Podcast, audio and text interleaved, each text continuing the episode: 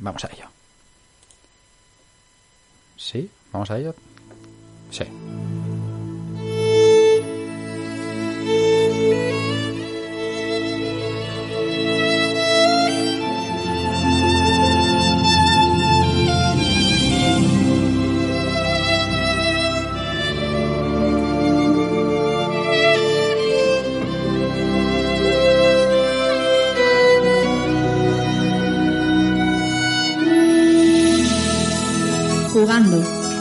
Un repaso al videojuego actual.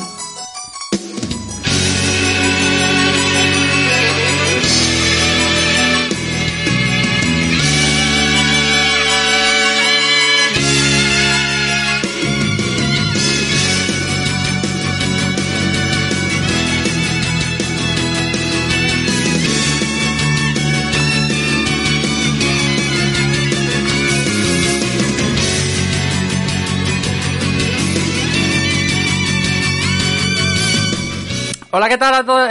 ¿Cómo estáis? ¿Qué tal a todos? Bienvenidos a una nueva noche de Rejugando. He recibido un saludo de quien nos habla, Rafa Valencia. Episodio número 62. Y como suele ser habitual en las últimas semanas, la actualidad de la semana se condensa justo en el mismo día en el que grabamos, pero hemos eh, recopilado las noticias más importantes de la semana. Han pasado muchas cosas. Vamos a hablar de ese Blasphemous, ese contenido adicional. Y como tenemos muchas cosas que contar, voy a presentaros a los que van a ser hoy mis compañeros de camino.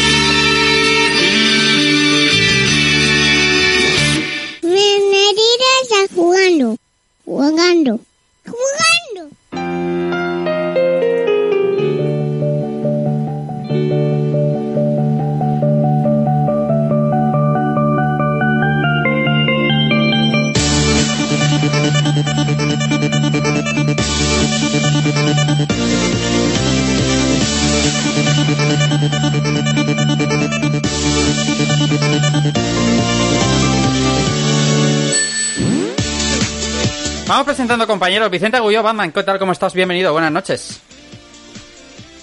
Hola Rafa, compañeros. ¿Cómo estás? Pues mira, eh, aquí estamos después de una semanita int- intensa en el trabajo, pues vamos a ver un poquito que esto empieza a moverse en este Sí. año tan interesante que tenemos. Sí. Y nada, vamos a contar esta semana lo que ha pasado.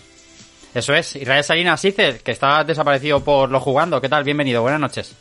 Buenas noches, estaba, no estaba, estaba, no estaba durmiendo, estaba en barranda. Sí. Nada, por- con mucha ganas de volver aquí con mis compañeros. Hoy somos cinco jinetes del apocalipsis y nada, con muchísimas ganas de empezar la actualidad, que hoy vamos a hablar de muchas cosas chulas. Eso es. Mario Rey, ¿qué tal? ¿Cómo estás? Bienvenido a Rejugando de nuevo. Buenas noches. Buenas noches, Rafa. Buenas noches, compañeros. Buenas noches a toda la gente que nos acompaña en el chat de Twitch y a la gente que nos escucha luego en ebooks. Ujú. Eh, encantado de estar otra semana más eh, comentando la actualidad, que, como bien has dicho, siempre los jueves termina siendo un poquito candente y han salido un montón de cositas hoy Sí, que ya hemos recopilado y deseando comentarlas un poquito con todos. eso es. Alberto Andreu, Dante77, buenas noches, buenas noches. Bueno, Neil, buenas ¿Cómo noches. estás? Pues, pues lo que lo que estabais diciendo, pues un jueves más aquí y, y nada, repasar la, la actualidad. A ver qué, qué son todas estas cositas que han ido saliendo. Eso es, han pasado muchas cosas. Saludando ya, me encuentro a la gente que está por el chat de Twitch. Ya sabéis que para los que estáis escuchando en formato podcast, este programa se graba en directo en Twitch todos los jueves a las 10 de la noche, aunque estamos haciendo directo todas las noches a las 10 de la noche. Damos la bienvenida a la gente de chat y disculpando a la gente que hoy no puede estar con nosotros en el programa. Clara Castaño tenía compromisos, Miriam que sigue convaleciente y recuperándose. Le mandamos abrazo fuerte, según que también estaba Pachucho. Eh, al, al final, la suerte de ser uno de los equipos más eh, amplios en la podcastfera nos permite hacer, in- incluso cuando hay muchas bajas, un programa entretenido entre cinco seguro. Saludo a Mark Vader que está allá en el chat, saludo a Javi Graphic que está como siempre, eh, que está, como está convaleciente, está también eh, participando en, el chat, Miquel Canas que también lo veo por aquí, tantos habituales que ya, que ya están eh, entrando y uniéndose al programa para ir comentando las noticias que vamos a ir comentando hoy. Y, además luchando de tú a tú contra la programación de Telecinco, que es como a nosotros nos gusta trabajar los jueves, con una, con una contraprogramación pura y dura. vamos con la primera.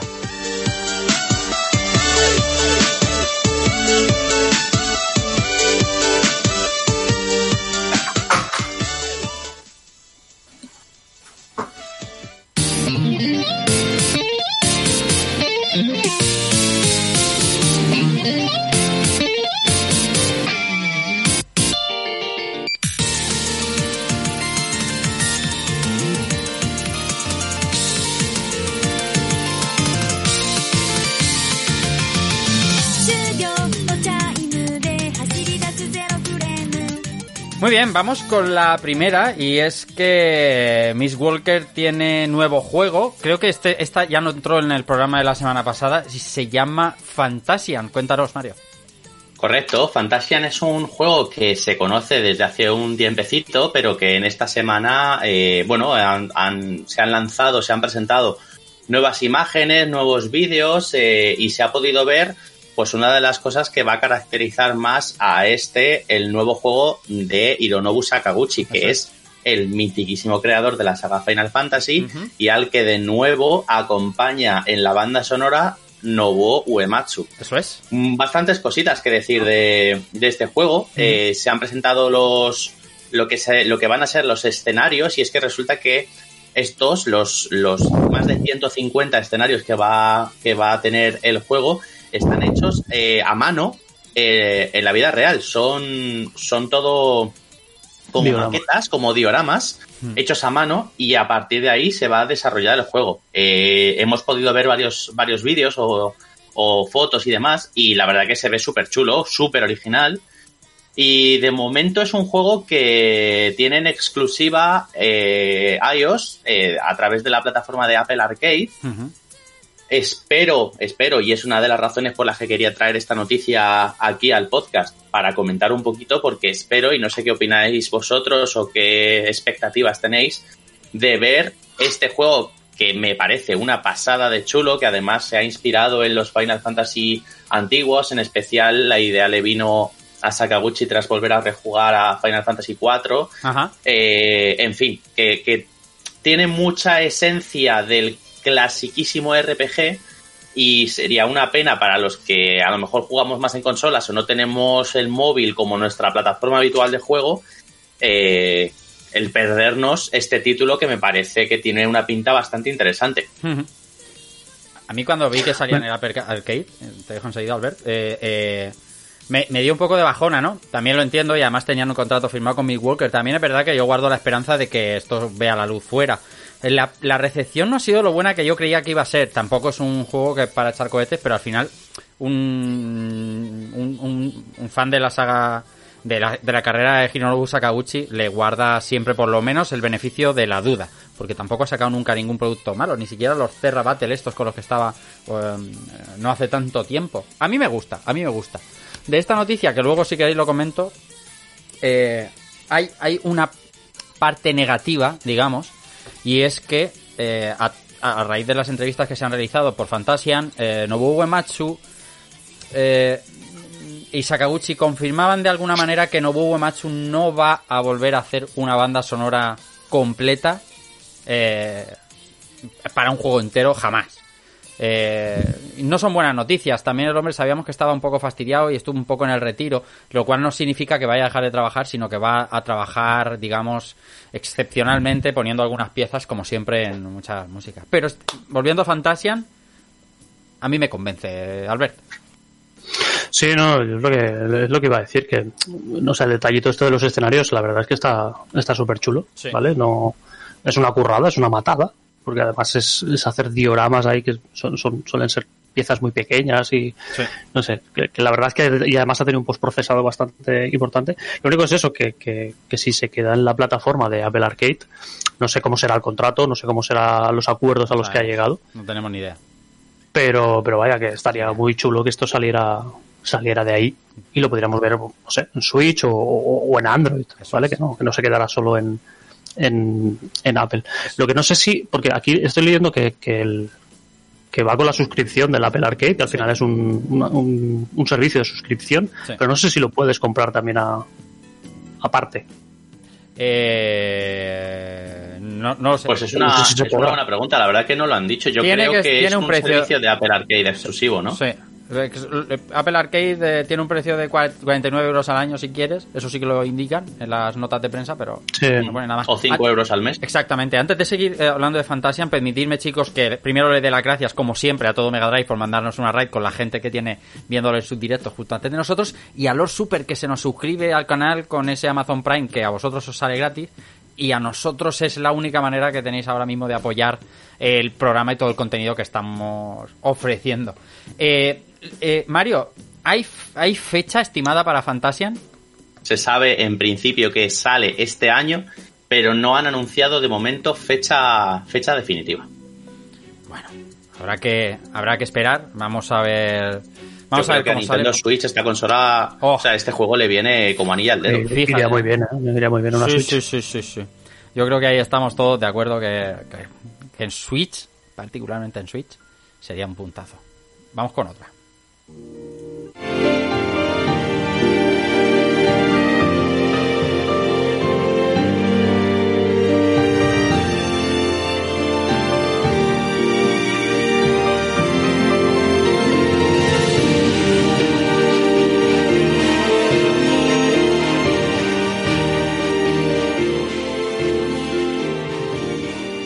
Bueno, la siguiente seguramente sea el pelotazo de la semana y de los últimos tiempos para los amantes de los videojuegos eh, clásicos. De hecho, son cosas que casualidades, ¿no? Que a veces pasan y es que eh, nosotros hicimos aquí en Twitch un directo sobre remasters y remakes el martes el martes y vinieron muchos amigos aquí a comentar juegos, a poner qué, juego creíais que recibiría un remaster, qué juego...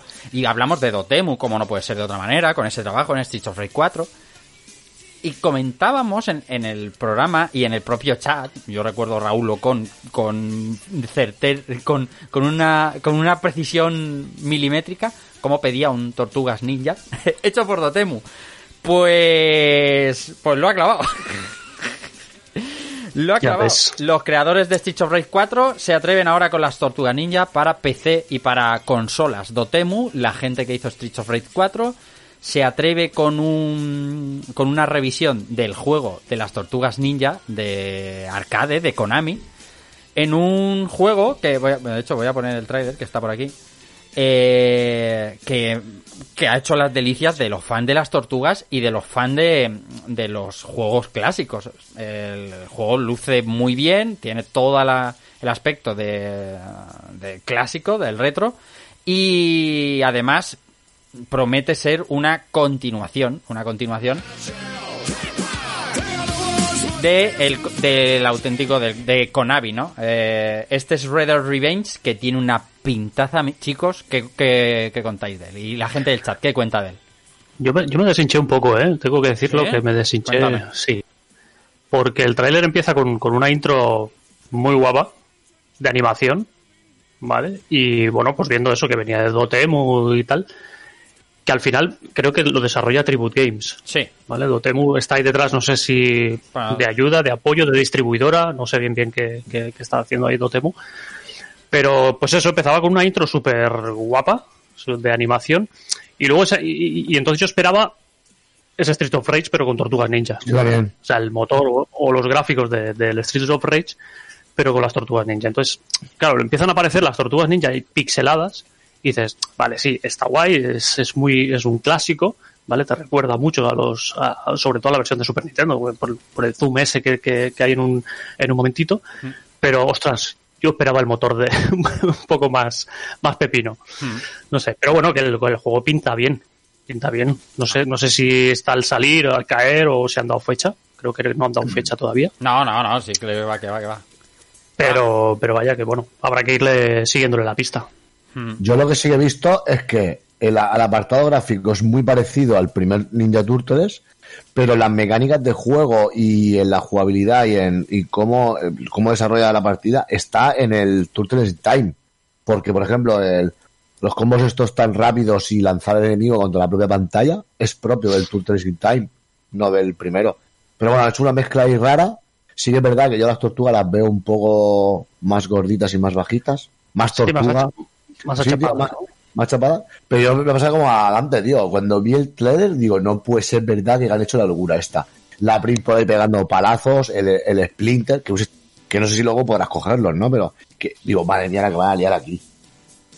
Y yo esperaba un como el mismo el, el arte parecido al del, el del Sol 4 que está increíblemente bien hecho esperaba las tortugas ninja que es un pasote tío meterte ahí en plan seis players ala cuatro tortugas el Splinter y la, la Priloril y me falta el de la máscara el no cómo se llama R. el, ¿De qué? ¿El sí, el, de Shredder? la, el de la máquina el, de la- el del novio de April ¿no? el de April el que lleva la máscara de hockey que lleva ¿A Jason? todos los de- no, Jason no, hombre, ese es el de. Ese es para los niños. Eh, no me acuerdo cómo se llama. No me acuerdo cómo se llama. Eh, Chase o algo de eso. Pero sé, Sí. sé que. Sé que fue- hubiera estado muy guapo ahí. Sí. En plan, desbloquea a este, desbloquea al otro. No sé. Hmm. Bien. Lo vamos a gozar. ¿Te, te ha gustado, Vicente, a ti? ¿Los- ¿Las tortugas? Eh, sí, a ver, me ha gustado. Lo que pasa es que pues coincido un poco aquí con los compañeros, ¿no? Al final eh, el Street of Rage 4 pues marca un poco el pone el listón, ¿no? En este tipo de sagas que se recuperan, ¿no? Creo yo, porque pues, o no sé, o por lo menos para mí, no esperaba ese estilo gráfico un poquito más, digamos, más actualizado, rollo dibujo, digamos. Sí. Pero bueno, en principio, pues esto es lo que tiene para gente que no es joven como nosotros, pues estos juegos, pues, Bueno, ya no me ha pues, la verdad que lo rescatan y mola. No me ha gustado lo que estás insinuando, pero... No, sí, da, da igual, si el DNI lo marca, yo, ¿sabes? No, es lo que, lo que hay. Además, tú fíjate una cosa, Rafa. Sí. Aquí estamos los, los que pudimos disfrutar de la época de los 90. Todos los demás han caído. Ahí lo dejo, ¿sabes? Hombre, hombre, hombre. No, No, hay algunos de los que han caído que en los 90 también estaban muy, muy atentos, ¿eh? Pero, por ejemplo, hombre, a lo mejor Show, que está aquí en el chat, pues, el arcade de Konami... Pues, yo ¿Quién ha, montado esa, ¿Quién ha montado esa encuesta? Yo qué sé. ¿Quién ha sido? Eh, alguien, alguien ha montado esa encuesta, ¿eh? Dice, ¿Quién ha, montado esa encuesta? banear que salga. Dice, dice que ya lo, eh, lo disfrutó a posterior. Bueno, la cuestión es que te gusten o no las tortugas. Eh, ¿Tú eres muy de tortugas, Mario? ¿A ti te gustan mucho las tortugas? Yo jugaba a las tortugas en Amstrad.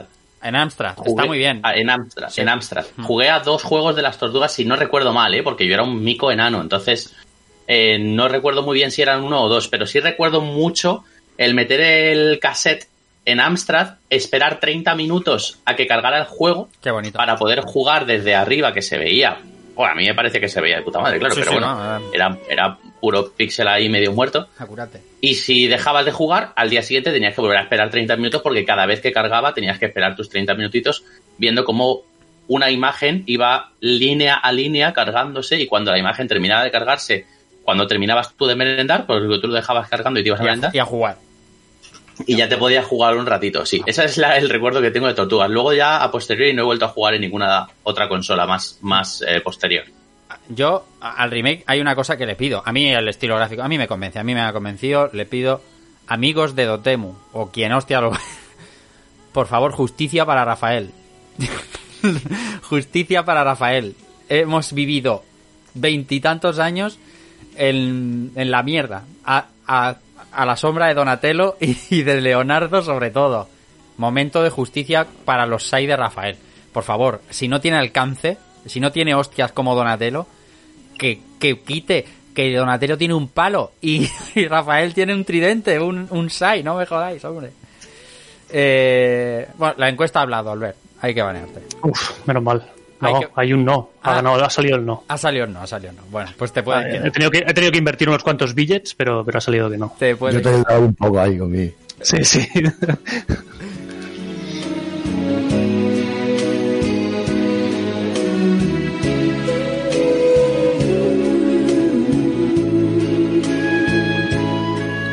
Bueno, Vicente, la siguiente para ti, y es que eh, una actualización importante en, las Xbox. Sí, eh, la actualización de marzo, bueno, hace unas semanas comentamos el tema del FPS Boost y bueno, que iba a tener una implementación algo más intuitiva, digamos, eh, para verlo, pues aquí nos llega en esta actualización. Por un lado tenemos el, un acceso, digamos, mejorado para poder comprobar qué títulos hacen uso tanto del FPS Boost como del como del auto HDR para mejorar la calidad gráfica y el otro punto importante es la bueno la implementación no Lo- la preparación para en el sistema operativo para la llegada de los alta- de los auriculares inalámbricos oficiales que salen el 16 ¿Cuánto valen, por cierto? ¿cierto? Así, pregunta Pues- random. alrededor de los 100 euros no sé si valen 120 Ajá. 99 por ahí Como los pulse de... ah, Más o menos, ¿no? similar sí Mm, Muy bien, muy bien. Muy bien. Y nada, básicamente pues te permitirá desde el primer día en el tema de los de lo, del headset te permitirá pues ajustar luces de del micrófono que lleva incorporado, más aparte pues por supuesto cambiar un poco los valores de, sonido. Ujú. Ujú. Está bien, está muy bien. El, casco es curiosete, ¿eh? Y me gusta, me gusta que el micro sea, o sea, que el micro sea, eh, yo esto luego no lo uso, ¿no? Pero mm, me gusta que haya micro, me gusta saber dónde hablar, ¿eh? El- los Pulse no pasa, aunque son buenos, ¿eh? También los micros que lleva los Pulse, pero no sé, es una, es un fetiche de estos. Eh, por cierto, por cierto, que a mí se me ha escapado el detalle, pero también ha, llegado aquí Mark Vader y se ha suscrito y también se lo tengo que se lo tenemos que agradecer, por Dios, por supuesto. Muchísimas gracias, señor Vader, por suscribirse al canal de Rejugando. Aquí todo el dinero para Rejugandorra es bienvenido, siempre bienvenido. Lo emplearemos bien, lo vamos a emplear bien. Pues venga, vamos con otra.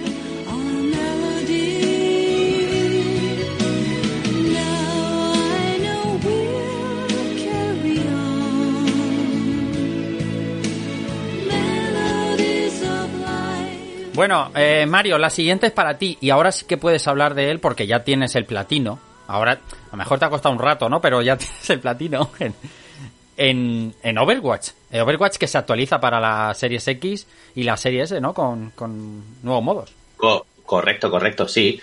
Eh, no me esperaba que me tocase a mí, por eso me he puesto la cara que he puesto, pero ah, sí. no, es que no era Eh, tuya. Ah, sí. Sí, es tuya, es tuya.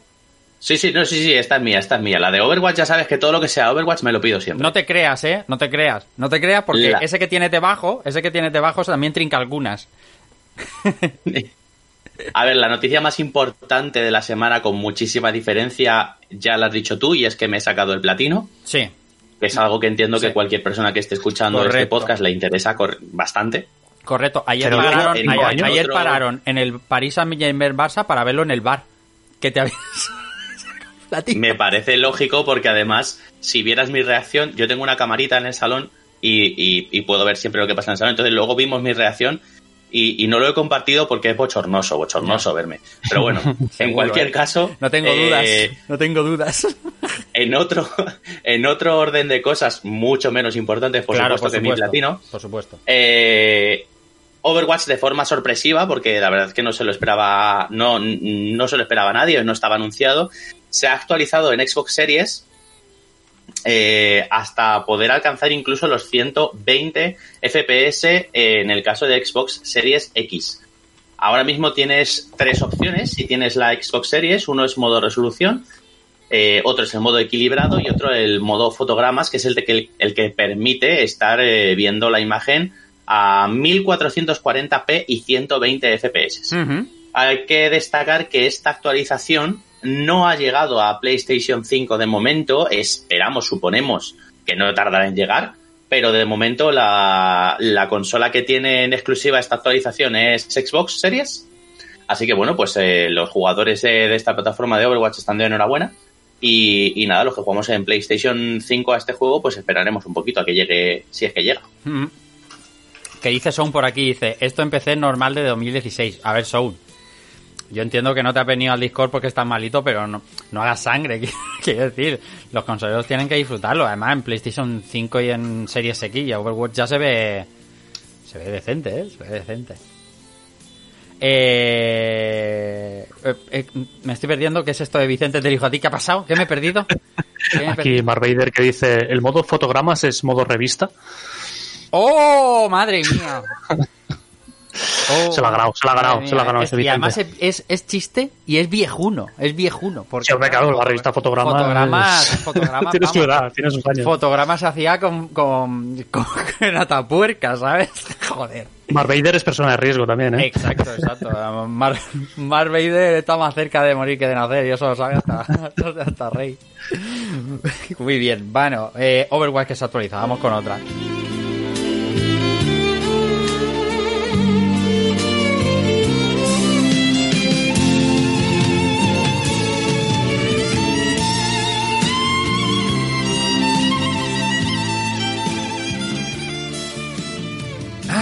Con la canción y parecía eh, Stevie Wonder. Estaba haciendo así como igual que Stevie Wonder. ¿vale? Eh, bien, la siguiente noticia. Las ventas digitales de PlayStation 5 y PlayStation 4 siguen creciendo y suponen ya más de un 60% del total. Esta la he traído yo porque es algo que vamos trayendo recurrentemente al programa, ¿no?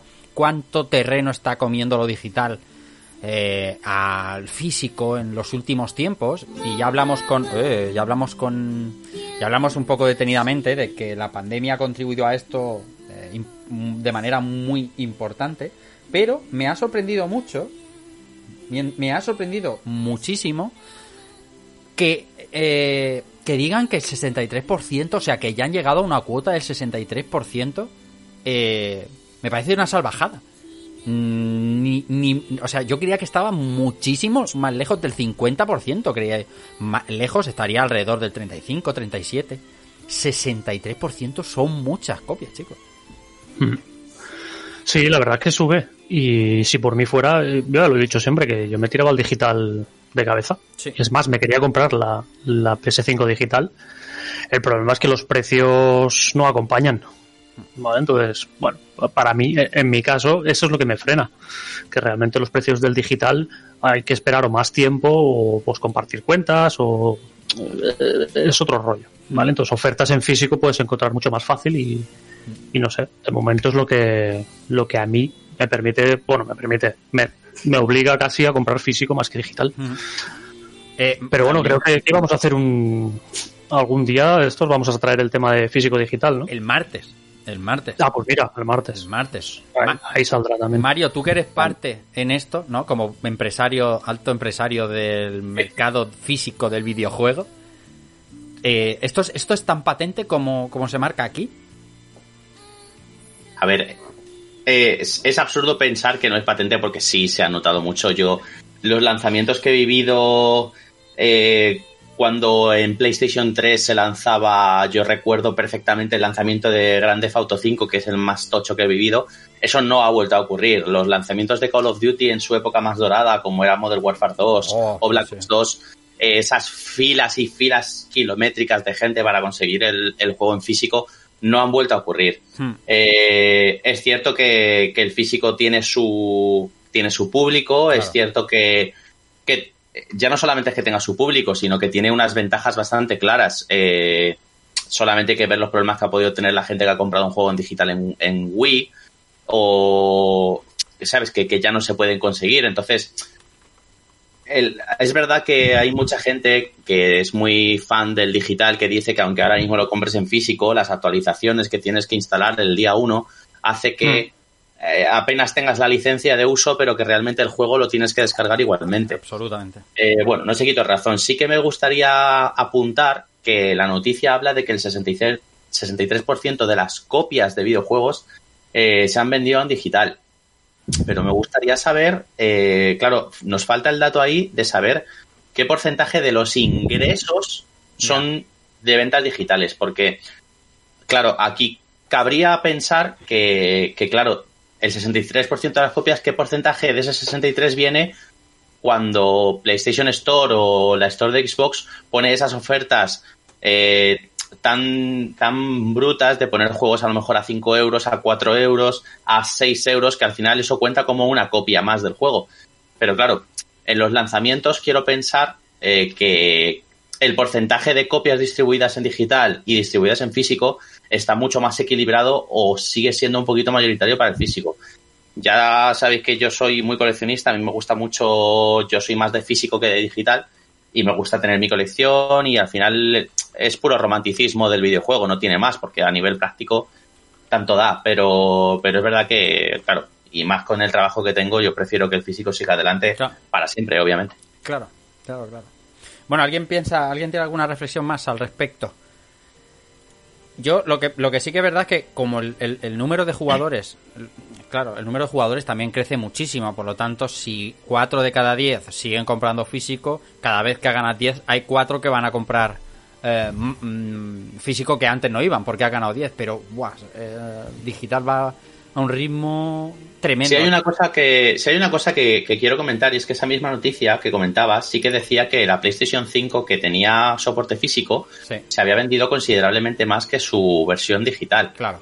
Eh, Y es que eso es algo que no podemos, no podemos eh, dejar de hacer foco en que cuando una persona compra una PlayStation 5 exclusivamente digital, eh, deja de haber competencia en precios. O sea, si solamente el mercado termina por ser digital, Claro, desaparece la competencia en precios. claro. Eh, si tú tienes una consola que eh, soporta los dos formatos y en una tienda de confianza, la que tú quieras, eh, tienen una oferta fantástica en el soporte digital y en, en el soporte físico, perdón, y en digital está en 70 euros, si tú no tienes esa consola que acepta los dos soportes, te tienes que gastar 70 euros. Y, Claro. si, y si sí que tienes esa opción, tienes una, una gran variedad de opciones donde comprar tus juegos claro. y eso al final lo que consigue es que los precios, creo, terminen beneficiando al usuario.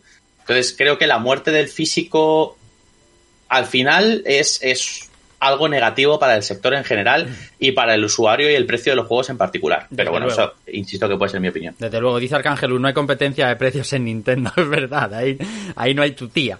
Dice Mark Vader, es que las ofertas que se encuentran en físico yo no las veo en digital. Mira, yo compré hace no mucho un juego en 45 euros, me lo he pasado y lo vendí en 35 euros. Eso te lo da el físico y el digital no puede hacerlo. Puedes compartir cuenta y te puede costar la mitad, pero, pero no, no hay ningún, ninguna esperanza de volver a monetizar ese juego que ya has terminado.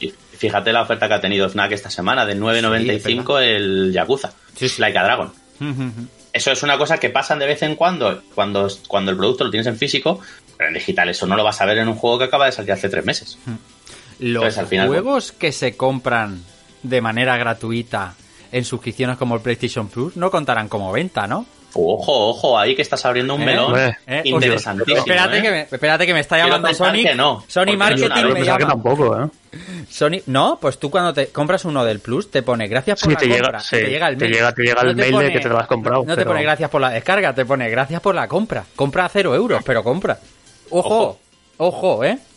Ojo. Es que nos faltan muchos datos ahí. Al final, cuando te dan un dato tan, tan, tan bestia como el 63%, tal, al fin y al cabo ese, ese dato puede estar sesgado o puede tener una doble intención o puede leerse de muchas maneras y creo que nos faltan datos para, para saber realmente qué implica ese 63%, cuánto dinero real en porcentaje es el que están viendo en físico y cuánto en digital, y en fin. Que como titular es potente, pero que nos faltan datos ahí para sacar un estudio completo de, de- de esa situación, yo creo. Muy bien, pues bueno, ya iremos contando, ¿eh? muy interesante. Si realmente se meten los juegos del Plus como compras, o sea, como ventas, lo vamos a saber muy pronto, porque el mes que viene dirán que el 85% de los juegos, como está Final 7 Remake, eh, Claro, claro, será, será una, subirá una será barbaridad. una barbaridad. Vamos con otra.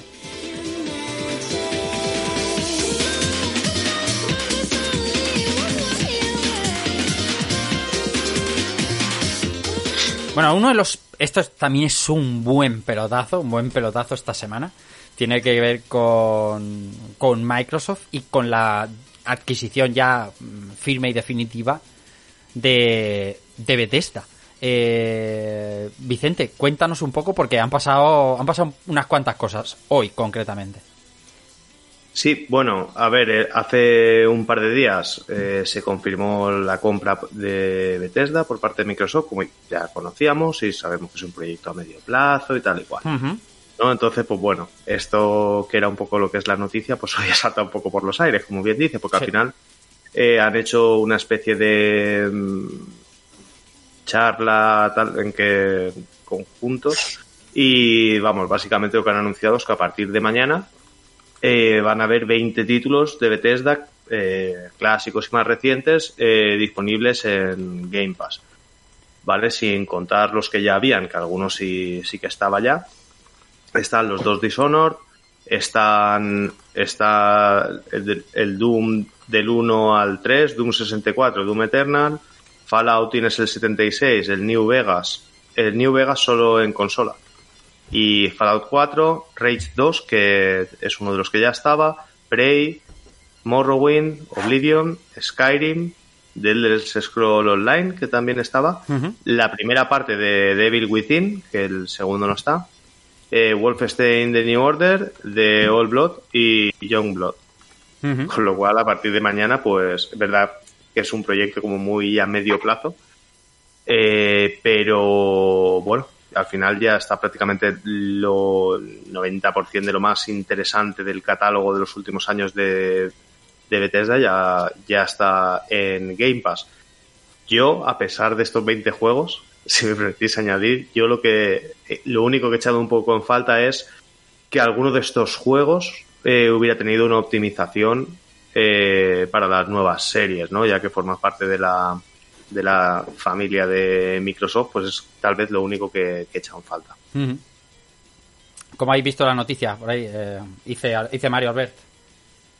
A ver, yo, yo, perdona, ¿eh? yo creo que lo que comentaba hace un momentito de que echaba de menos ese boost eh, en cuanto a, al rendimiento en estos juegos, eh, no sé si dijeron algo o lo he oído en algún, en, en, algún canal especializado, pero sí que comentaban que, que a partir de ahora esta tecnología que habían anunciado hace un par de semanas del FPS Boost que iba a tener la Xbox Series, eh, se iba, para los próximos títulos que iban a trabajar para que pudieran incorporar esta nueva tecnología, sí iban a hacer un hincapié en que fueran estos títulos de Bethesda. Entonces yo creo que no tardaremos mucho en ver que la tecnología de FPS Boost que tiene Xbox Series incluya estos títulos, eh, espero que a corto o medio plazo. Albert, ibas a decir algo. No, no, bueno, que lo, lo veo como un, un, buen movimiento por parte de, de Microsoft. Vaya. ¿Vale? Ponerte, ponerte todos estos juegos así de golpe en el Game Pass, ¿vale?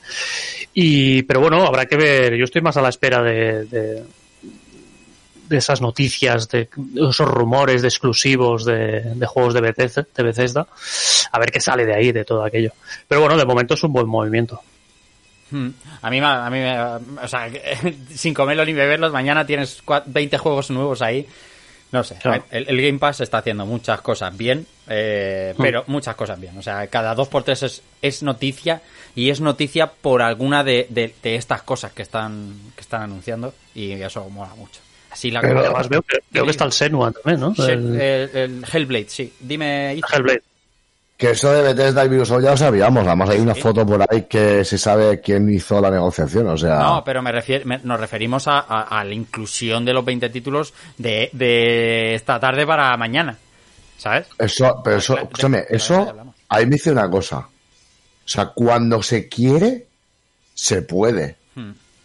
Porque al meter 20 títulos así, boom, en una plataforma, que todo funcione y vaya bien, que eso es otra, así de a bocajarro, Hmm. no es curro precisamente de horas. O sea, tela, ¿eh? Hmm. No, bueno, que claro. esto ya lo tenían preparado desde hace tiempo y lo tenían claro desde hace muchísimo tiempo. Sí, pero al final estos títulos, aunque no formarán parte de Game Pass, ya estaban, entiendo que todos en la, en la store de, de Microsoft. Lo que pasa es que, claro, partir de mañana son gratis. Gratis, gratis, que es como, Claro. como mola. Vamos Como con mola. otra.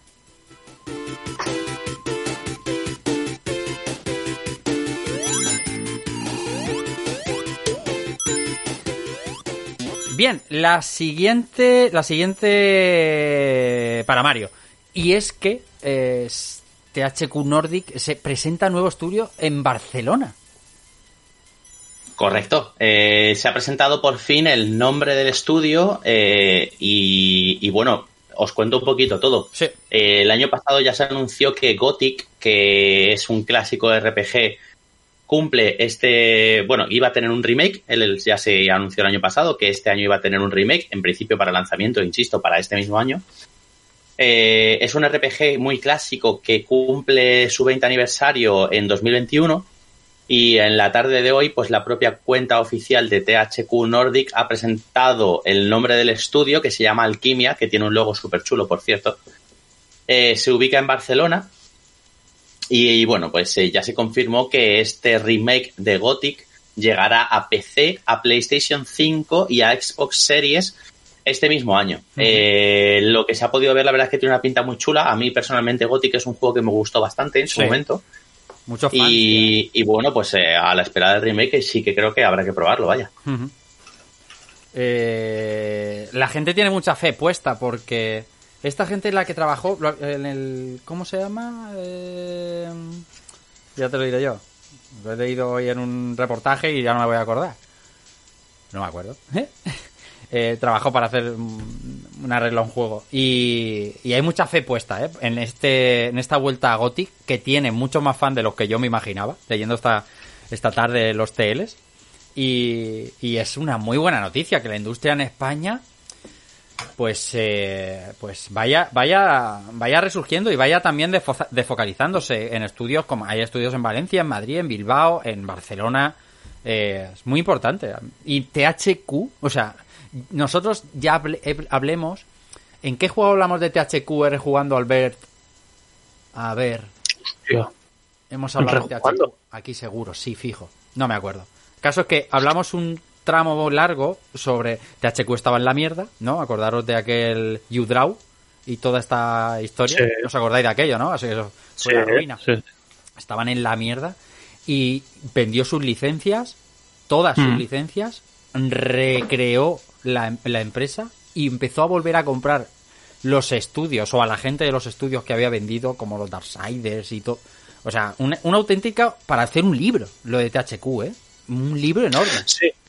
La historia de THQ es curiosa, sería curioso de seguirla y de y, y eso es lo que dices, de hacer un libro y, y ver todo, todo lo que ha hecho ahí. Porque es eso, o sea, se, se clavó su propio, su propio ataúd Totalmente. y resurgió de las cenizas. Totalmente. O sea, Una maravilla historia la de, la de THQ. Bueno, buenas noticias en cualquier caso. Y, y a ver, vamos ahora a hablar de cazadores.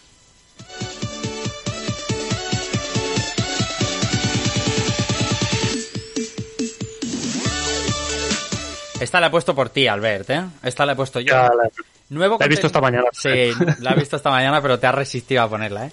Eh, eh, dice... Bueno, madre mía, cuánta gente buena por aquí, por el, por el chat. Gracias a todos por pasaros, ¿eh? Qué, qué- qué- qué alegría leeros a todos vuestras opiniones. Eh, gracias de verdad. Bloodborne. Bloodborne que no va a dejar de ser noticia prácticamente nunca. Si no por esperar No. una secuela, sino por esperar... un- Bloodborne en este caso es noticia porque eh, en todo ese data mining que hay con el título, eh, ahora sale un nuevo eh, contenido eliminado eh, antes de la, de la versión final y tiene que ver con la muñeca. Y es que se ha descubierto, aparte de, de, de vídeos y frases donde, donde que podía decir la muñeca en su versión alfa, hay una cosa que es muy interesante y es que pone todos los indicios, ajo Albert, apuntan a que anteriormente se podía matar a la muñeca de forma permanente y subir nivel en el cadáver de la muñeca. Muy bonito. O sea, Sí, sí. o sea, yo Muy, creep- muy creepy todo. Pero bueno, la- te, te lo replantea Bloodborne, dice, pero súbeme hablando con el cadáver. ¡Oh, qué bonito, por favor! ¡Qué maravilla! eso de tener una muñeca muerta y hacer cosas con ella. ¡Qué es maravilla! poco- O sea, qué cosa, más, muy loco. qué cosa más japonesa, ¿no? O sea, eso es mm, maravillosa. Sí, lo que es muy loco también es el data mining, o sea, el, el, el Lance McDonald este, Sí. Que, que es, yo no sé cómo, yo- la verdad es que no sé cómo va todo esto, porque además ha tenido, o sea, para sacar todo esto ha tenido que hacer ingeniería inversa con ciertos ficheros para sacar los wave o los no sé qué, los audios, o sea, es, es una locura lo que ha tenido que hacer el, el tío este, pero que no es la única, o sea, lleva un montón de, un huevo. de- de secretos sacados de este- del Bloodborne, desde enemigos, desde NPCs, frases, o sea, lore, o sea, es una, es una barbaridad todo lo que, todo lo que alberga Bloodborne, ¿no? O sea, Una barbaridad. Dice el Show aquí por el chat, dice Bloodborne a 60 FPS a la vuelta de Es la esquina y lo sabe hasta Dios. ¿Tú, tú crees? No, es, es más, el tío consiguió desbloquearlo, me ha parecido leer. Que el, que, que consiguió desbloquear el Bloodborne y ponerlo a 60 frames en una PS4. Claro, es, o sea, una vez, es un archivo, bueno, tú lo sabes bien, es un archivo. Sí, es, al final eso debe estar capado. Entonces, yo creo que From podría, podría desbloque- desbloquearlo ya sea en PS5 o en PS4 Pro incluso. Sí. Yo no sé por qué yo pensaba que ya estaba en PS Pro a, a 60. ¿eh? Mm, No, no, no, no, no, no, no, no, no, no, no, no, pero debería. Y yo no lo descarto si hubiera un un más que apetecible Bloodborne 2 un poquito antes, pues darle un poquito de, de Sí, alegría al anterior. ¿no? Y que pongan, yo que sé, pues, mm, la- bueno, en el Plus ya estuvo, pero pero que le den ese ese punch para que se vea muy bien, con Bueno, un parchecito PS5 estaría... Aunque fuera eso, ¿eh? Los 60 FPS, algún ajuste y tal. Y... Pero sí se había filtrado que va a tener un, un- como una versión nativa de PS5, ¿no? Por unas capturas de pantalla que se hicieron, ¿no? Hostia, pues no, Pues yo, no- yo ahora no- mismo no tampoco lo lo, tengo en el radar, no lo tengo en el radar ahora mismo. Puede ser. El, Blo- el Bloodborne, digamos que, o sea, cuando tú tienes un juego en PlayStation 5 que tiene versión PS4 y PS5, si le das a Options, te da la opción de jugar en la versión PS4 o jugar en la versión PS5 nativa. Hmm. Y se había capturado, tanto en foto como en vídeo, a, a un usuario. Y de hecho es una filtración, digámoslo así, o una captura que se- en la que se han hecho eco eh, medios multinacionales y la captura es de aquí de España. Hmm. Eh, bueno, pues le daba options y le daba la opción de jugar la versión nativa PS5 o la versión nativa PS4 en Bloodborne.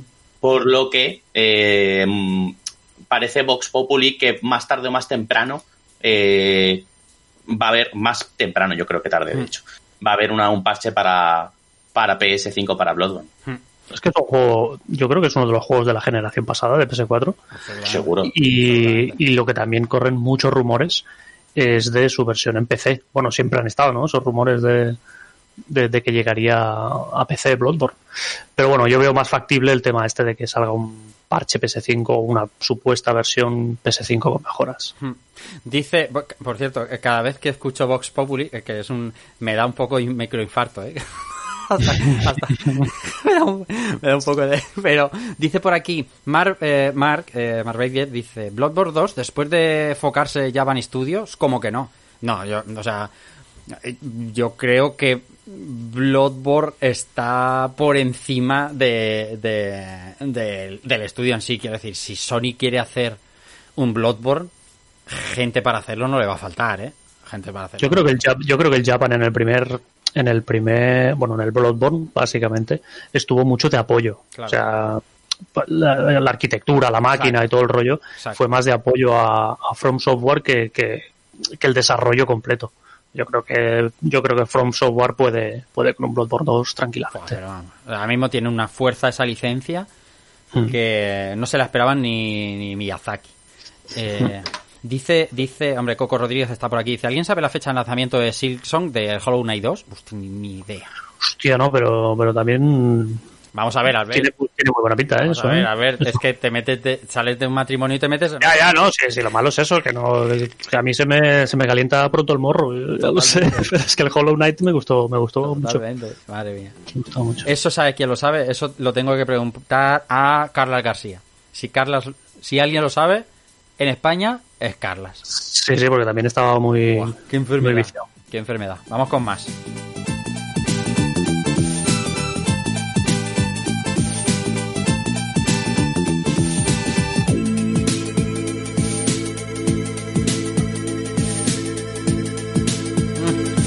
Tener este musicón y hablar de Mario es un poco, pero bueno, no, vamos a hacerlo. mira, mira Vicente cómo se ríe rápido. ¿eh? Eh, Switch, que sigue dominando las ventas eh, en España, Vicente.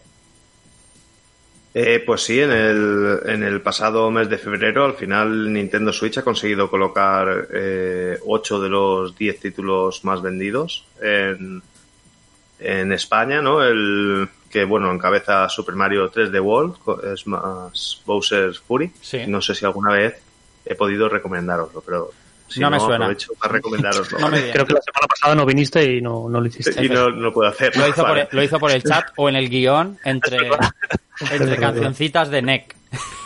Ay, ay, ay.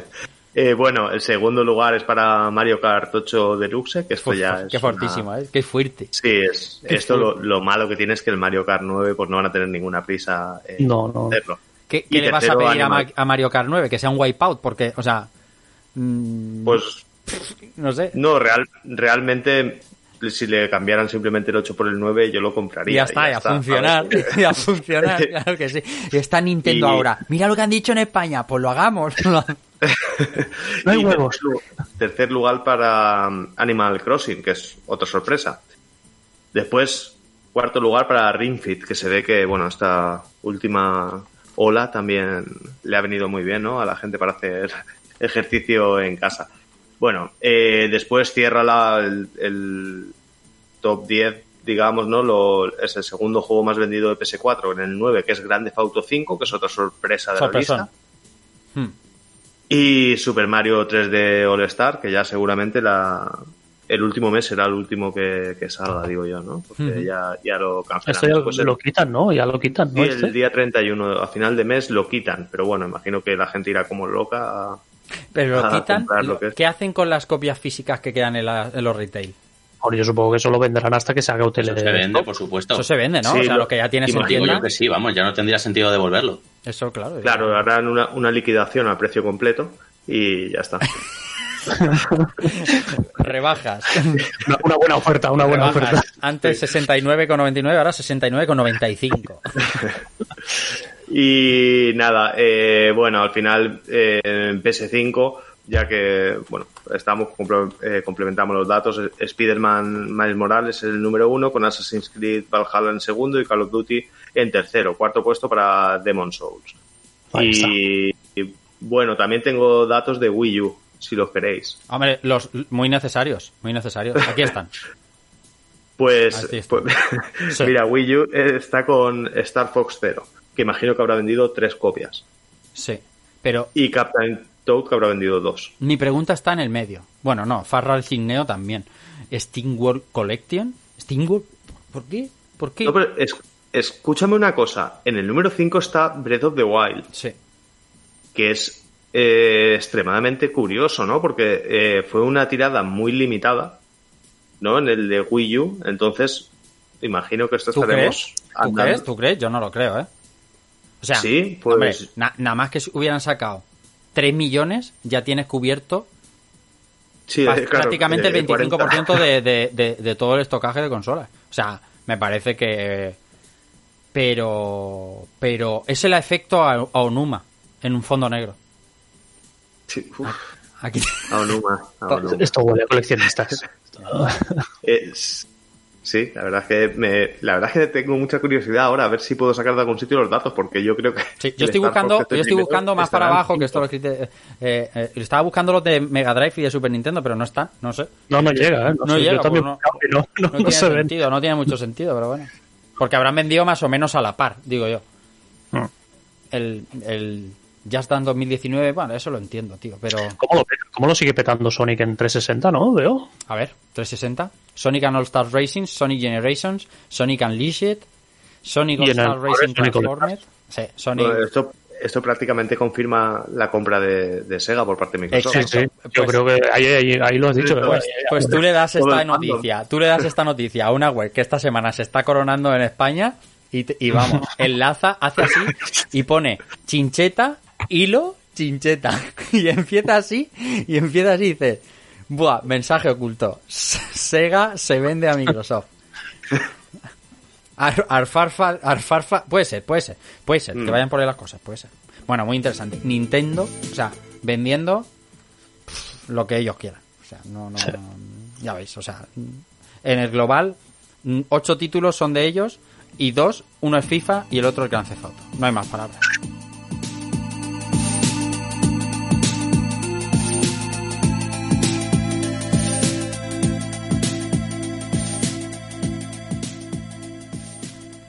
Vamos con otra y ahora, Mario, vamos a hablar de Square Enix. Siempre me da por decir Squaresoft, ¿eh? Square Enix. Eres un nostálgico Claro, y, sí, y- te da por decir Squaresoft es normal, es Sí, normal. sí, sí.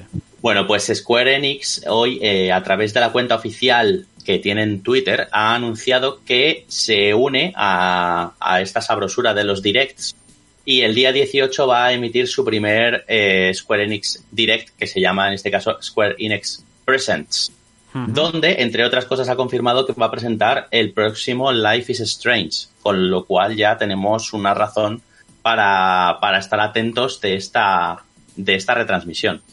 El tweet explica que la duración será aproximadamente de 40 minutos, que va a tener trailers nuevos, anuncios eh, de juegos nuevos. Yo creo que por lo que he podido leer en, el, en la página web podemos esperar muchos juegos para móvil, o sea que creo que grandes bombazos los vamos a tener únicamente en el Life is Strange y no deberíamos esperar mucho más.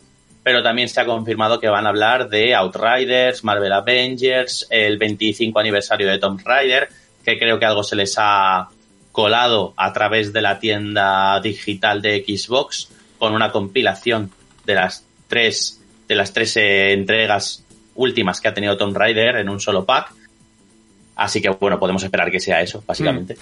Ahora Y- tú estás diciendo, no, no os hagáis hype y tal, y mi mente está diciendo, madre mía, Final Fantasy Dios, 16. Final Fantasy Final nuevo Fantasy, mañana, mañana. Kingdom Hearts, sale Tetsuya Nomura y dice a tomar por culo todo de Kingdom Hearts y ahora el protagonista. Buah, mi mente está volando. Va a ya. salir, va a salir Nomura y va a decir, lo siento mucho. Eso sería, sería maravilloso, ¿eh? Oh, qué negro, maravilla. Nomura. Qué lo maravilla, qué maravilla. No, no, a mí, mi- esto es el día 18, has dicho, ¿no? A ver que leo aquí. Sí, además te confirmo que es el día 18 y en España se va a poder ver a las 6 de la tarde.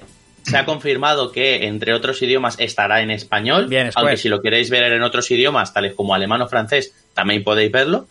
Eh, y bueno, metiéndonos en la web de Square Enix, también insinúan que podría haber algún tipo de detalle para los jugadores. Concretamente dice, si tenéis suerte, quizás haya algún regalo o dos. Eso es lo que dice literalmente la web de Square Enix. A saber lo que es, yo creo que podemos esperar una demo o un wallpaper o cositas así, pero no, no nos volvamos locos. Sí. Yo creo que si no, luego nos damos el gol. El hype de Rafa ya está por las nubes. Yo el tren estoy del a tope. hype. Yo estoy a tope, yo estoy a tope, a Y conforme vaya leyendo a los, a los insiders más o menos de por aquí de España de Square, no, pues no va a pasar nada, pues ya ves tú, pues no no, yo, yo estoy a tope. No Yo- más, no más. Yo a tope.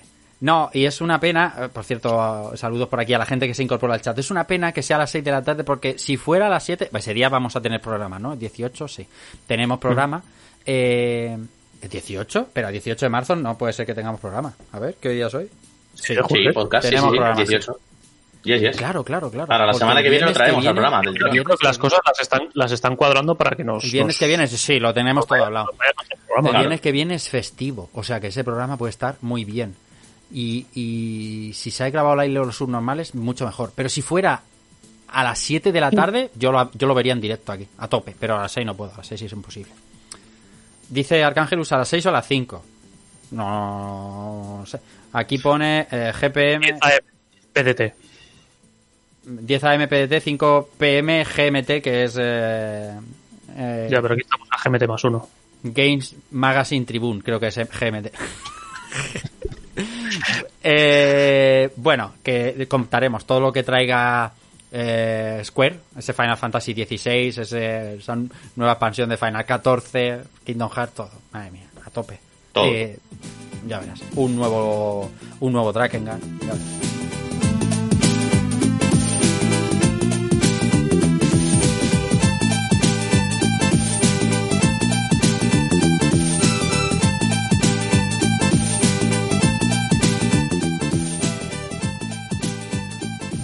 Siguiente noticia. Esta creo que es la primera vez que la traemos aquí.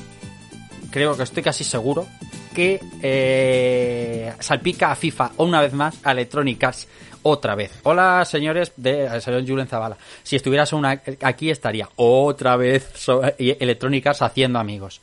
Y es que ha tenido que emitir un comunicado porque, oh sorpresa para nadie, eh, alguien se está haciendo rico de revender mierda, mierdas de, del food y de todo este sistema de, de monetización que tienen los FIFA.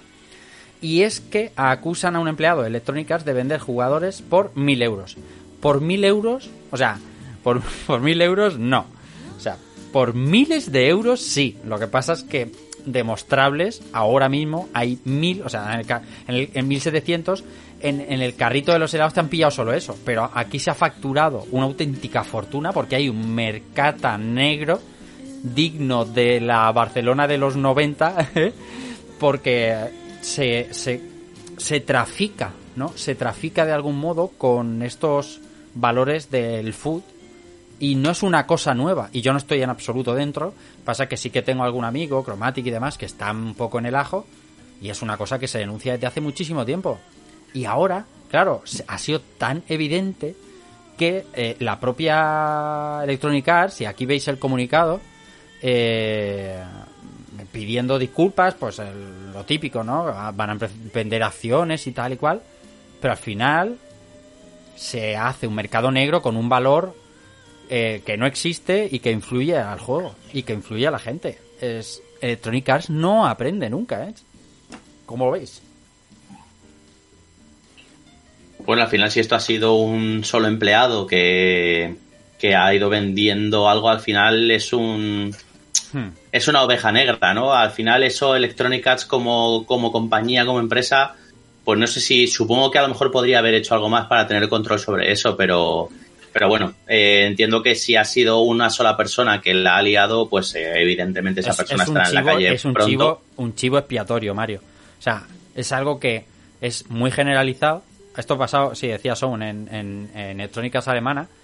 Y como ya era innegable, lo han usado un poco de chivo, chivo, chivo expiatorio, pero que es una práctica mucho más habitual de lo que nos creíamos. Es que nosotros como ¿Te estamos... refieres dentro de, te refieres dentro del personal de Electronic Arts No, no, general? no, no. Obviamente esto tiene que ver con una persona dentro, pero sí que, que se genera un mercado negro, alguien se hace rico a costa de algo que no debería venderse al precio que se vende y Electronic Arts lo sabe y le da igual y nunca le ha influido y hay reventas que también no aparecen en ningún sitio. Eh, de repente hay excesos de, de cartas y nadie sabe bien por qué, porque los ratios cambian. Es, es, un, es, muy, es muy complejo, la verdad. ¿eh? Es muy complejo, pero es una... Es, ah, se nota que hay una cierta dejadez eh, consentida para, para, para hacerse con los billets. No mola, ¿eh? No mola. No mola. No mola. Que el, el- el So- Sound aquí dice, eh, pero que vamos, servicios de busteo de cuentas por parte de los chinos que, que es ilegal hasta las trancas ya ocurre desde hace años. Si que ocurra desde hace tiempo no, no le quita no le quita ilegalidad, ¿no? O sea, que sea algo normalizado no le quita ilegalidad, ¿no? Es como si en tu barrio siempre hay alguien que está vendiendo polen, sigue siendo ilegal, aunque haya 20, ¿no? Pues eso es. Eh, por lo menos han tenido la decencia de publicar un... Pero realmente es el momento, sería el momento, de que las compañías metieran mano en estos mercados negros que se generan y que todo se vendiera o bien a través de ellos o bien a través de retailers oficiales y no de foros y todo eso ir contándolo, porque lo pueden controlar, porque no es difícil, no es difícil, pero no les interesa. Un full. Vamos con otra.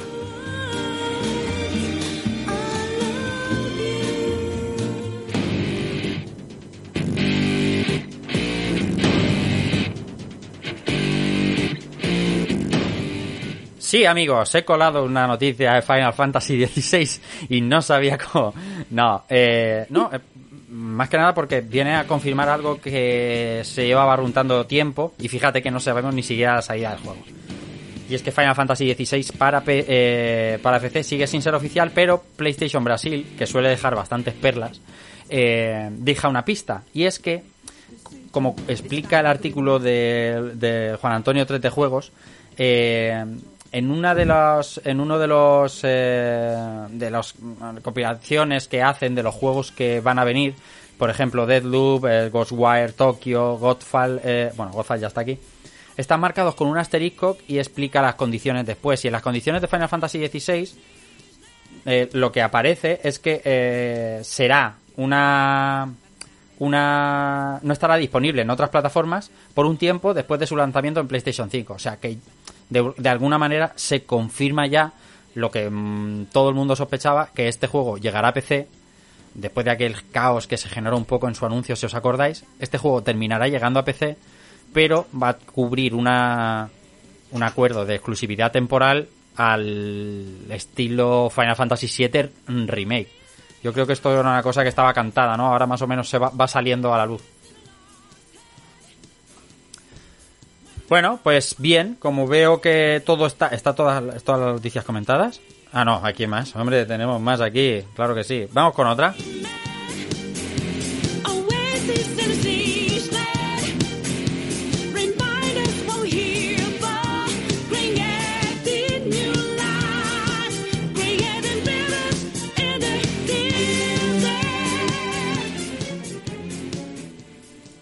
Venga, vamos con la siguiente. Eh, vamos con esto de los recopilatorios de, de SNK que están aquí eh, a a puntito de salir. Venga, ¿quién me cuenta? Pues. Tira, tira, tira, tira. No, tira, tira, dices, si tú, tú, Claro, pilotas estábamos esperando a Alice y esto cuando lo hemos puesto digo, está Alice, que tema. No, simplemente decir que está muy bien la colección, o sea, el recopilatorio, pero que vamos, Pero espérate, yo creo que hay- pero, pero qué recopilatorio, cuéntaselo a los amigos del podcast que no te están viendo. pues a ver, eh, la han llamado Fighting Legends, Sí. eh, es un juego, recopilatorio de juegos de lucha de, de SNK, Sí. eh, sobre el 21 de abril Eso en es. PlayStation 4, Ujú. que hay una especie de, es como un pack, y Que vienen siete juegos, que viene no, los más emblemáticos según Or- de SNK, eh, Art of Fighting Anthology, que es Artofa 1, Artofa 2, eh, de, de Path of the Warriors de Artofa 3. Y luego están los Fatal Furies Battle Archive 2, que son los el Real Bout, eh, el Real Bout Special, el, el Real Bout 2. Y por último, el séptimo que creo que es eh, 97. 97. Mm. son 35 jugadores más 6 ocultos, 6 secretos. Ajá. Bien, ¿no? Yo, a ver, está guay, pero yo esperaba un poco de variedad porque SNK podía haber puesto, pues, un, por ejemplo, un par de Garou, un par de Samurai y un par de King of Fighters, por ejemplo. A ver, haber hecho, haber tocado allí sus tres líneas más fuertes, ¿no? Sí. Pero bueno, ha metido más Garou, más Saga Fatal Fury y, y bien, bien, se presenta bien. Yo, se tiene buena pintarra, ¿no? Pero vamos, yo lo veo una estela a lo que hizo Capcom hace un, dos años con el tema del Street Fighter.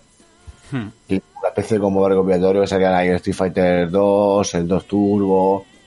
Pero bueno, el 3. Pero bueno, bien. Está muy bien que vayan sacando cositas. Más preparando terreno. Hmm.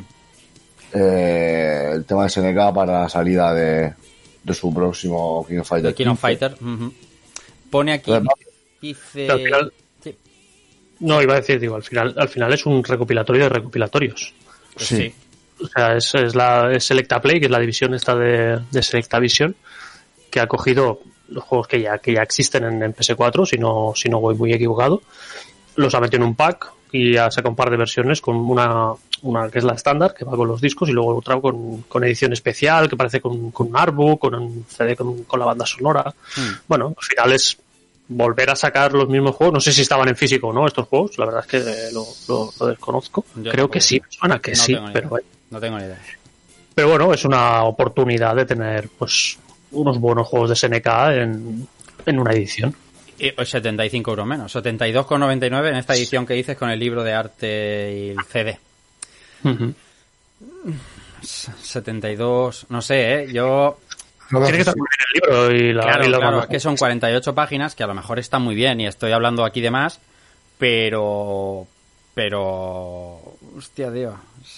Pica, ¿eh? Pica.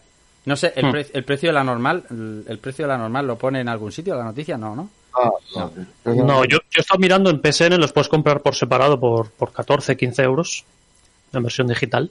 Eh, en 14-15 euros el, el, el de, el de los Fatal Fury, el de, Fatal Fury, el el de Archives Artofa, Volumen 2 y el del Art of Fighting Anthology. Y el 97, no, no lo el 97, ¿Dime? el 97 aparte. No lo he buscado, el 97 no lo he buscado. Pues Pero claro. estos dos los tienes por 15 euros en Y digital. 15 euros cada Claro. uno salen a 30 euros. Y aquí son, bueno, es que no sé el precio de la normal, la edición Hmm. normal, pero.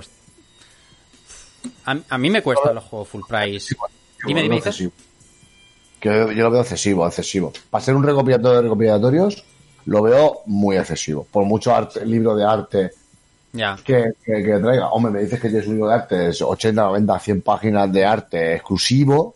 Pues bueno, ostras, estás pagando algo exclusivo, pero me parece mucha pasta para un refrito de refrito. No sé. Y sabes que yo soy de SNK puro. Bueno, no, no, claro, claro, claro, claro, claro. Claro. Pero bueno, ahora estaba, ahora estaba buscando en Amazon a ver si se veía el precio de la física. Y me ha salido la del Art of Fighting al Anthology, Anthology. que, que la, la versión de PS2 está por 200 pavos. Bueno, O sea, claro. yo- yo creo que seten- 72 está bien. 72 está bien si lo comparamos con la, con la versión esta. Bueno, está bien. A ver si le sale bien a esta gente de Salita que también se ha tirado al mercado de los juegos. Y si le sale bien, pues irá compilando y trayendo más cositas. Eh, Mira, he encontrado, creo, el precio de la edición normal que serían 49.95 49. contra los 79.95 de la edición coleccionista. Tiene que estar muy bien ese libro ¿eh? y el CD. Madre mía, ¿eh? Qué dureza, qué dureza. Bueno, 50 Ay, euros. 50 euros al final son 7 juegos. Un poco antiguos a lo mejor, un poquito... Un poco de. No sé, pero esto a Nintendo le mola, ¿eh? Esto a Nintendo lo aprueba. Sí lo aprueba. Lo puedo proof. Nintendo dice, madre mía. Eh, bueno, estupendo. Vamos con, vamos con alguna más.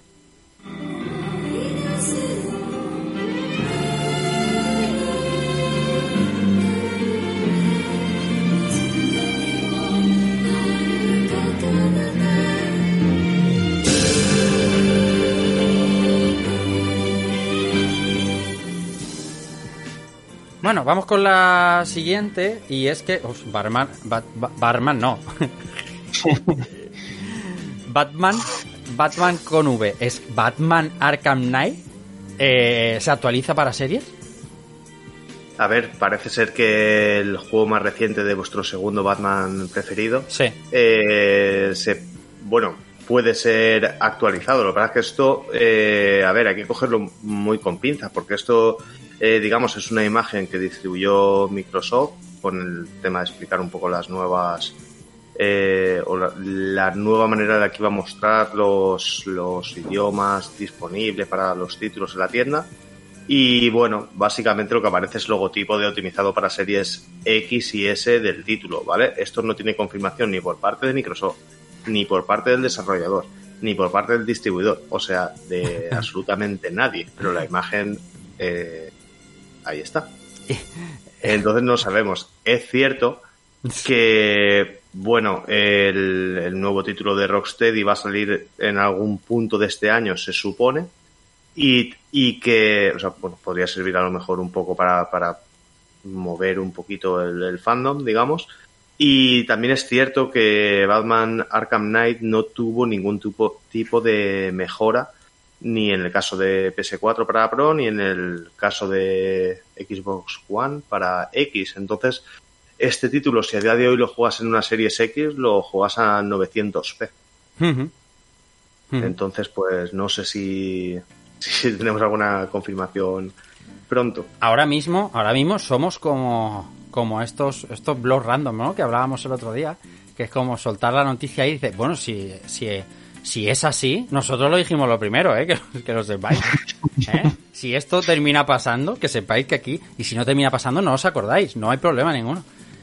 ¿Te imaginas? Primicia, la primicia ahí, exclusiva, ¿no? Como chiringuito. Messi se queda al día siguiente, exclusiva. Bueno, sí, hombre, al final, de- Messi final los, de los fallos no se acuerda nadie, los aciertos. Claro, claro. uno. Por eso Pedrerol cada día dice una cosa, para que, para, para claro, para, para abordarlo. ¿Tú crees que, tú crees que si al final sacan una versión mejorada, debería de llamarse edición bastante mejor? Hasta luego, señores. Buenas noches. No creo que debieran de perder la oportunidad. Digo, ¿por dónde lo va a sacar, tío? Bastante mejor. Eso A mí me lo bien. venderían así, Mario. Hasta- sí, sí. Gente, eh, un placer conoceros. Hasta luego, Mari Carmen. Me doy. Bastante, ¿verdad? Me hundo. ¿Ves? Sí que, ese, él sí que... El espíritu mi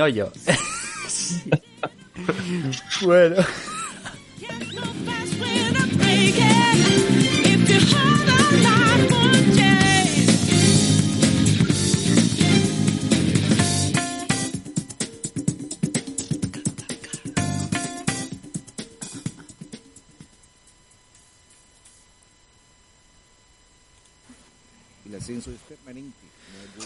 Bueno, para cerrar el programa de hoy, para terminarlo como, como debemos, como se debe, eh, eh, lleva jugando, dice lleva jugando algo desde hace algunas semanas, eh, su versión expandida, y hoy es el momento de que nos hable por fin de este nuevo contenido añadido del Blasphemous de Game Kitchen. Así que hice, pues, eh, el micro es tuyo y te vamos preguntando, y amigos del chat también, claro. Pues nada, llevo sí algo, algo jugado, algo, poco, nada, un poquillo. Sí. Tiempo Rafa, cuatro días. Bueno, Eh, nada, eh, Steve for Rain, Ruin, eh, nuevo DLC de Blasphemous que añade eh, una colaboración con, con la saga de Bloodstained. Sí. Miriam, introduce a Miriam en el juego. Hmm. ¿Vale? Y esta se nos presenta con un, con un, problemilla, ¿no? Y no quiero hacer spoilers, ¿vale? sí, no, eso, eso es. y nos pide ayuda y deberemos echarle una mano, que es encontrando en unas fases especiales cinco cristales para recomponer un espejo para que ella se pueda marchar a su, a su mundo. Bien, voy a empezar eh, por el principio. El juego en sí, eh, lo que es la línea argumental de- del Blasphemous y tal, tanto el final A como el final B, sigue siendo el mismo. Mantiene el añadido del DLC anterior, los NPCs que estaban ya, eh, ítems y demás. Pero el meollo. Considero que el juego, el juego eh, ya de un principio estaba bien hecho, pero añaden, añaden mejoras gráficas, por ejemplo, que ya había alguna de poder ponerlo en modo CRT o modo, modo antiguo, o sea, y le, le da un toquecico, un nuevo toque al juego bastante chulo. ¿Vale? Porque puede, pero se curva la pantalla como si estuviese una televisión de tubo. O sea, Ajá. el efecto está súper conseguido y no afecta para nada el rendimiento del juego. Y la verdad es que es súper bien, muy currado. Añaden tres, tres, eh, yo diré, tres vestimentas nuevas al, al penitente. Y eh, para mí lo gordo del juego, lo gordo del juego es, añaden varios elementos nuevos, varias ejecuciones nuevas, que están muy bien. Las ejecuciones de Blasphemous me parecen una pasada, muy, muy bien hechas, con mucho detalle. Me, aparte de las quests de Miriam, hay eh, unos objetos nuevos que hay que encontrar, que mm, uno de ellos en cuestión es muy necesario porque las fases de Miriam, a ver, no es una, la colaboración, yo esperaba algo más, ¿no? De, como colaboración, pero realmente son unas fases que llevan unos toques ambientados, llevan algunos detallitos que nos recuerdan algunas fases de Blasphemous, sobre todo con el tema de los cristales. Yo esperaba, pues, yo esperaba, pues eso, pues que hubiesen incrustado, hubiesen metido el tema de los cristales, de los poderes de los cristales, o alguna historia de estas raras, ¿no? Ya. Pero no. Pero bueno, eh, las fases son durísimas. Eso sí que tengo que agradecerlo. Ya se lo dije a ellos en personas en Madrid. Y aquí se han vuelto a sacar el miembro viril y lo han vuelto a dejar caer encima de la mesa. La dificultad es deliciosa. Añaden eh, un, un mapa secreto, una fase secreta ambientada en 8 bits, tipo Castlevania 8 bits, en el cual si hace- lo hacemos bien y como corresponde, que es encontrar cinco objetos dentro de la fase, obtendremos un skin. El punto fuerte para mí de este juego es una. eh, dentro del juego han añadido un, un boss rush. Un boss rush que tiene cinco niveles. Sí. Bien. Mm, requiere muchísimo que tú domines a la perfección todos, todos, todos los movimientos y tengas, por lo menos hayas conseguido completar el juego y hayas ascendido, como se, que, que es una de las mejoras que hicieron en la versión anterior, Sí. y tengas el personaje lo máximo posible.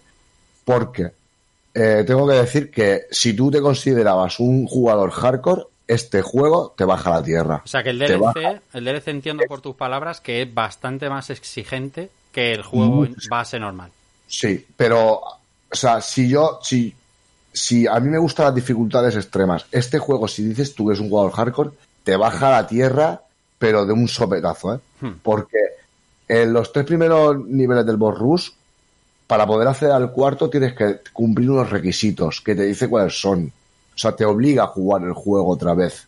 Hmm. Que el juego es muy jugable, ¿vale? Yo lo he jugado unas nueve veces en total, más o menos. Eh, pero el cuarto nivel y el quinto nivel de ese boss rush son pesadilla es poco. O sea, yo creo que han cogido, y no me gusta comparar, pero han cogido lo más jodido que puede el espíritu, por ejemplo, de un Bloodborne Hmm. y lo han plasmado en el Blasphemous. Porque es duro de verdad. O sea, yo llevo, llevo como unas tres semanas jugando todos los días una media de tres horas.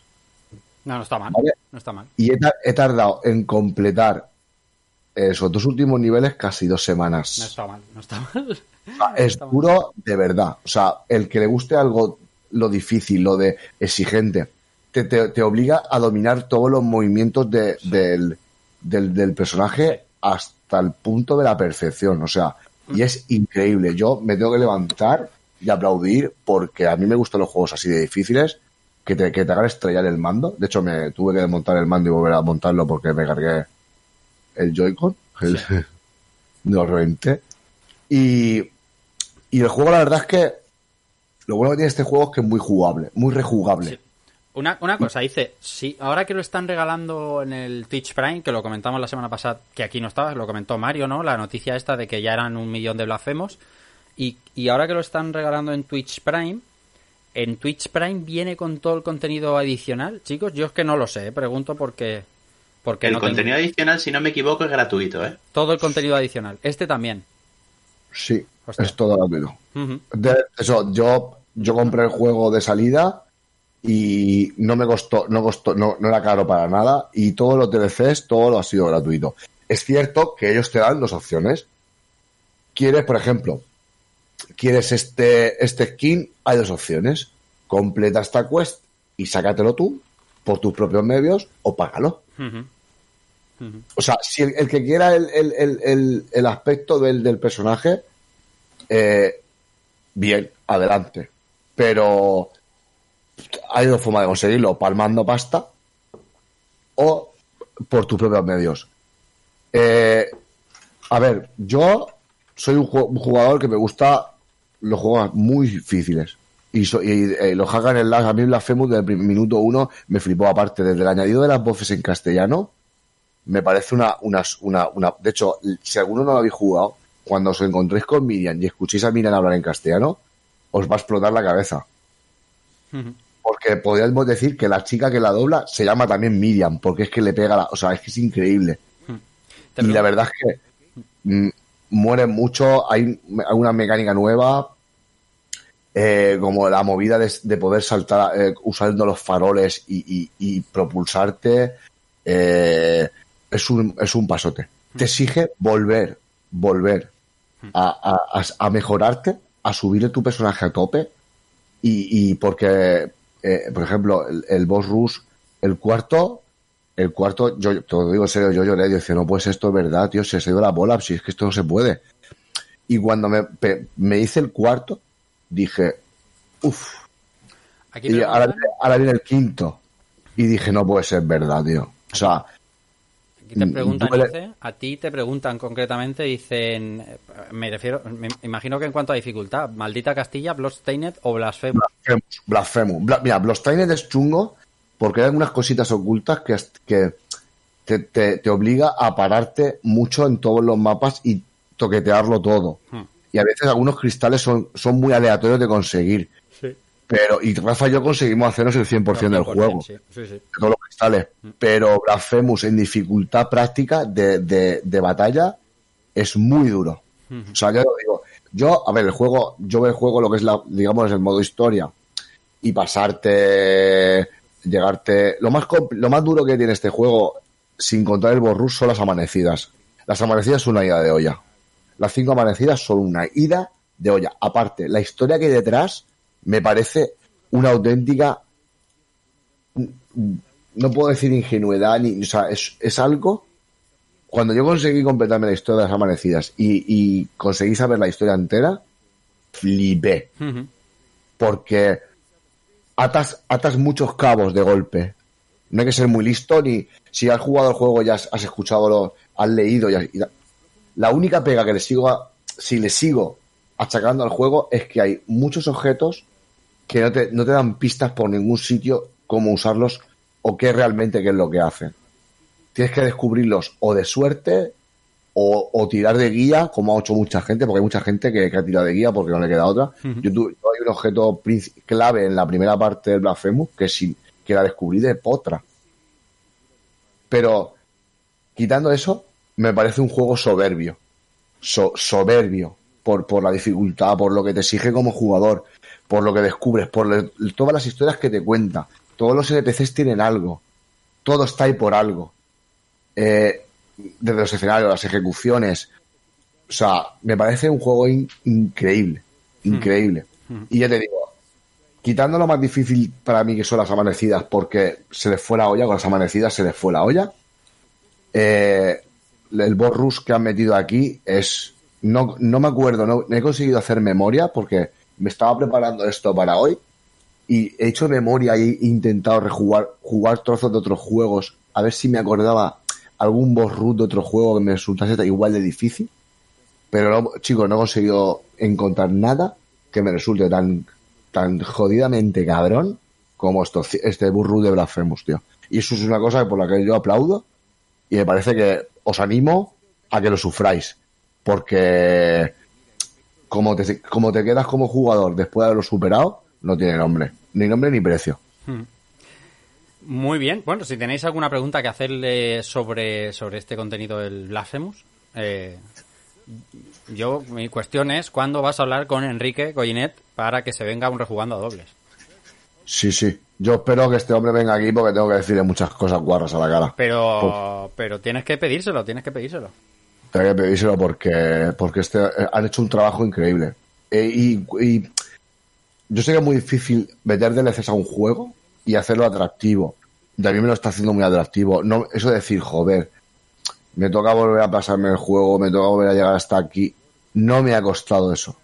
Al contrario, lo he disfrutado más. Ya te digo, habré jugado entre, entre las, los dos finales, las primeras veces, eh, subir el personaje a tope de tope de tope, de decir, las pego como nadie. Luego te obligan a, elegir un, en el segundo DLC te obligan a elegir un camino, que según lo que elijas está enfocado a una cosa. ¿Vale? Eh, yo por supuesto elegí el más jodido. El que mm, pegas, pega, hace menos daño cuando pegas, y, pero tienes otras cosas.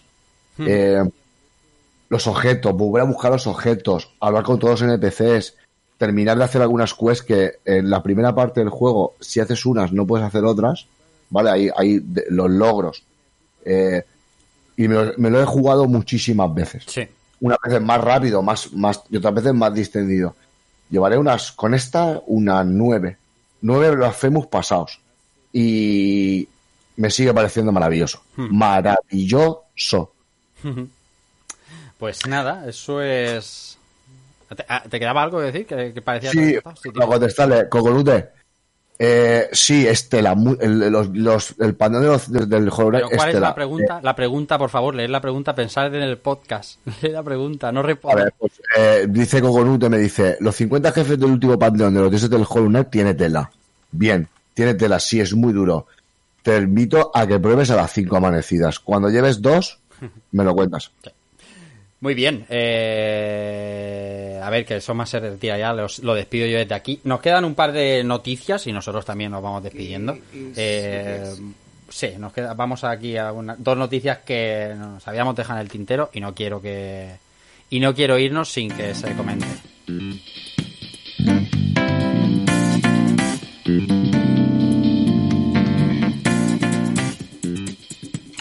Esta me llama a mí la atención mucho, tiene que ver con uno de los mejores compositores de la época de los 16 bits, Yuzo Koshiro, que sabéis que está súper activo en Twitter eh, de un tiempo a esta parte, y hoy ponía un tweet en el que decía eh, que estaba considerando hacer eh, eh, pistas de audio eh, pensando en, o sea, en formato de micromecenazgos con crowdfunding este año. Y, y, es algo que me ha sorprendido porque no, no sé, bueno, entre los is y, y demás, Etrian Odyssey. No sé cuánto trabajo les sigue generando esto a Yuzo Koshiro, pero hacer trabajos por micromecenazgo no os da la sensación de, de que baja el caché, ¿vale? O sea, es como ofrecerte a todo el mundo. ¿O es solo una cosa mía? Bueno, puede ser, ¿no? O sea, al final tienes, no sé, tiene, eh, tiene un caché y yo creo que podría encontrar trabajo en cual, no sé, muchas empresas y muchos y podría hacer muchos videojuegos o, o incluso fuera de- de- del mundo del videojuego, ¿no? Pero bueno, no sé, no sé hasta qué punto está un poco apurado el señor. es que, mira, y Son también lo está diciendo aquí en el chat. Dice, en su caso sí, eh, baja el caché, cosa mala. Y a mí me da la sensación al leer el tweet, lo ponía esta mañana, eh, horario español, y, y, y no sé. Mm, sí, exacto, dice Soun, dice, la cuestión es que haga esto por diversión. Pues puede ser, ¿no? Y por tener más participación en muchos otros proyectos y... y Hombre, a lo mejor una cosa no quita la otra tampoco. O sea, Ya. tú puedes tener estos proyectitos o estos mi- micromecenazos Hmm. y, y- y tus proyectos y tus cosas grandes. Entonces, Ya. no sé. Ya, pero te- imaginemos que Yoko Shimomura, ¿vale? Que es una grandísima, dijera que iba a hacer canciones on demand. Eh, no sé, es extraño. Es un movimiento muy extraño. También es verdad que Yuzo Koshiro es un tipo súper extraño.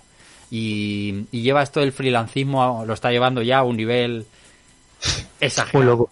De hecho, él, eh, creo que lo comentábamos la semana pasada, sin ir más lejos, no, en uno de los eh, de los programas de esta semana, hablando de Stitch of Rage 4, él fue el que se ofreció a, a aportar un par de pistas, unas cuantas pistas a, a Stitch of Rage 4, al ver que el juego se movía bien y demás. O sea, que es un tipo peculiar, que tampoco espera que le contactes con él.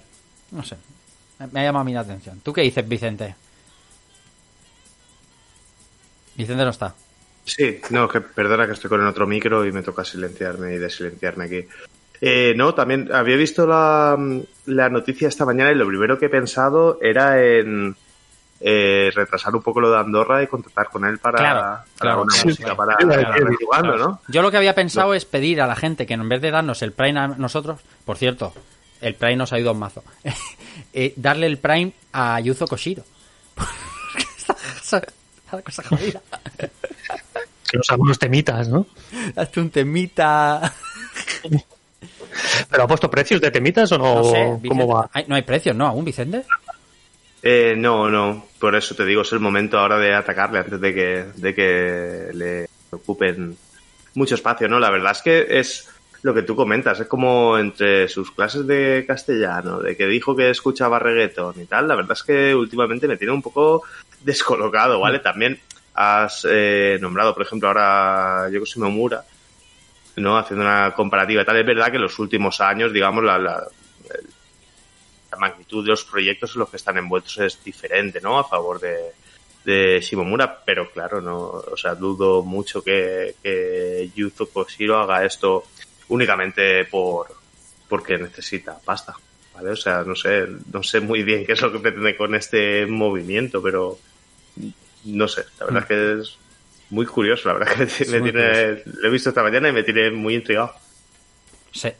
Dice Graphic, una intro para rejugando. Está diciendo, dice que nosotros ya tenemos una canción, que es verdad, nos hicieron una canción hace un montón de años que la tenemos por aquí.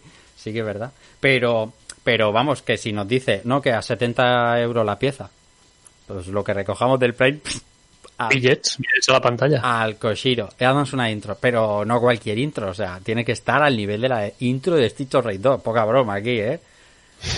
Tiene que ser algo épico, algo que cuando lo escuchas te pongas así como con el pecho inflado y digas, tío, empieza rejugando, cuidado, ¿eh? ya ves. Eh, no sé, un movimiento muy extraño, muy extraño. Pero bueno, esperemos que sea para bien. Y, y de todas maneras, mira, tenemos un oyente que, que es un compositor de la hostia, eh, se llama Machinet en Twitter, y tengo que pedirle, tengo que pedirle, pasa que somos pobres como ratas, algo. Eh, bien, vamos con la última. Tiene que hacer algo como esto.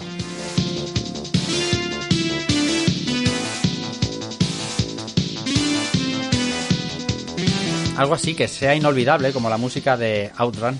Vamos con la siguiente, ahora sí.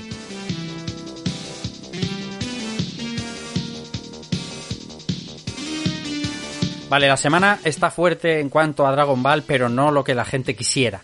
Eh, han habido noticias de Dragon Ball Fighter Z eh, esta semana. Está incluido ya a partir de ya el nuevo personaje, que es ese Goyeta eh, Super Saiyan 4. ¿Lo has visto, eh, Ice? ¿Has visto un poco el combo? ¿Qué te parece? Pues que verdad es que el, está, el, personaje tiene muchas cosas buenas, tiene mucha presión en esquina, pero un neutro un poco flojo, por lo tal, lo está un poquito equilibrado, ¿no? La verdad es que el personaje está muy guay. Aunque tiene una cosa muy loca, muy loca, muy loca, que te puede matar de una castaña. Sí. O sea, si hace como algo hace parecido como algo como lo que hacía el Songo adulto, que si cargas los siete niveles y te tira el nivel 3, te vas a freír molas, te Sí. funde entero. Hmm. Sí, sí, Bueno, te va a toda la vida, pero toda la vida. Personaje, personaje de salida, personaje roto. Eso es Sí, pero no, pero está roto, porque hacer eso en un combate no te van a dejar hacerlo, porque es muy complicado. La instakill. De Coco está por aquí, dice instakill. Es una pasada el Intakill, ¿eh? O no, Coconute. Sí, eh, sí. aquí tenemos a Coconute que sabe mucho también de, Exactamente, de están fuertes aún. No ha habido Y- anuncio de rollback, ni de nada hasta al menos junio. Porque ya sabéis cómo presenta las cosas Dragon Ball Fighters. Y es que siempre lo hacen en un gran torneo. Y hasta junio, nada. Nada. Nada. A mí lo del Goyeta, a mí me ha alucinado porque tú ves al Goyeta Blue enfrentarse al Goyeta 4, hice, y, y son como un huevo y una castaña. O sea, han trabajado un huevazo en diferenciarlos. Mucho, mucho, y en todo. Y la verdad es que se nota. Hmm. Se nota un montón. Aparte también han nerfeado a Luis, que todo el mundo está aplaudiendo, porque antes porque el Luis es que el era roto, no lo siguiente, tío. Rotísimo el ultra instinto. Bien, Sí. han anunciado también contenido para Dragon Ball Kakarot, que parecía que no, que, este- que estaba ya muerto, pero eh, ellos prometieron dos DLC de larga envergadura, han sacado dos, pero que eran dos castañas pilongas, que era el Super Saiyan Red y el Super Saiyan, Super Saiyan God y el Super Saiyan Blue. Ahora han sacado el tercer DLC que se llama eh, el nombre el nombre es eh, Trunks un futuro eh, guerrero del futuro y, y como sabéis los que sois fan de la serie pues narra la historia de Trunks del futuro ya sabéis con ese Son Gohan que parece en la ficha roja de Parchís porque no tiene brazo y demás no Eh, este, este chiste este, este chiste ha hecho solo, solo a los más viejos le ha hecho gracia, ¿eh? Lo estoy viendo aquí, os estoy viendo con un poco de retraso. Pero es que Son Gohan del futuro es un mítico, por Dios, esa cicatriz, ese brazo ahí con la manga colgando, es maravilloso.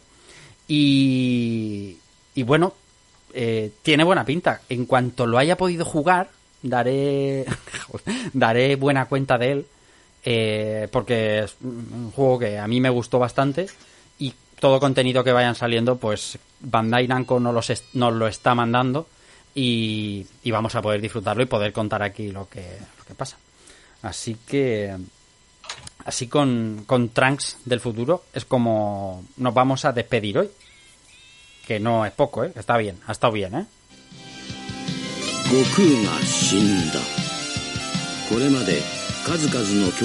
悟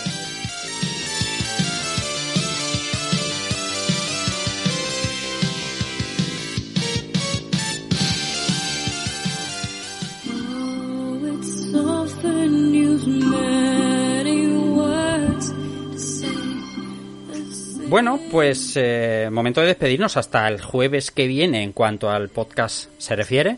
Mm, contaremos novedades en cuanto al podcast la semana que viene porque están pasando cosas, pero es, preferimos tenerlo todo más bien cerrado y atado antes de comentároslo, pero no os preocupéis, vais a poder seguir escuchándolo, eh, vais a poder seguir viéndonos aquí en directo, no hay nada de qué preocuparse, simplemente que estamos haciendo unas cosas con Evox, como ya comentamos ligeramente hace unas semanas, y cuando esté todo cerrado lo terminaremos anunciando. La semana que viene, pues con todo esto de Square y las noticias que nos dé la actualidad del videojuego, vendremos y os lo contaremos. Así que me despido de mis compañeros.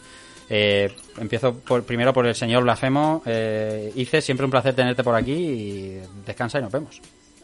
Pues nada, como siempre, el placer es mío. Ha sido una noche deliciosa aquí con mis compañeros, los que estamos de momento sanos, aunque no cuerdos.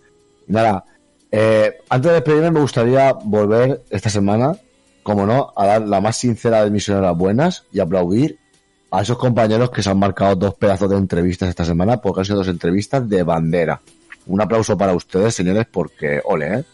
Ole, chapó. A la gente que ha estado aquí fiel toda la semana y ha apoyado muchísimo lo que estamos haciendo. Muchísimas gracias porque ya sabéis que sin, sin vosotros todo lo que hacemos no vale para nada. Hmm. Y ahora, como siempre, es un placer estar aquí compartiendo Máxima Intel con estos genios. No puedo llamarlo de otra manera. Y nada, con muchas ganas de que volvamos a dar mucha caña. A ver si mañana hacemos algo, que es viernes. Mañana, mañana va a estar complicado. Además, Descansamos, mañana descansamos. además- Por- además volveremos hemos fuertes estado el hablando, domingo, hemos estado hablando de eso hoy bastante. sí, vamos a El domingo volvemos. el domingo volvemos. Mario Rey, un placer compartir programa y entrevistas con usted. Te veo pronto también. Muchísimas gracias, Rafa. Muchas gracias a los compañeros. Eh, qué majo eres, dices. Es que eres muy majo. Es que se te tiene que querer. Es imposible no No, no, las Eh, cosas bien hechas se llaman por su nombre. ya está. No Muchas gracias y muchas gracias a la gente del chat y por supuesto muchísimas gracias a la gente que nos escucha desde iVoox.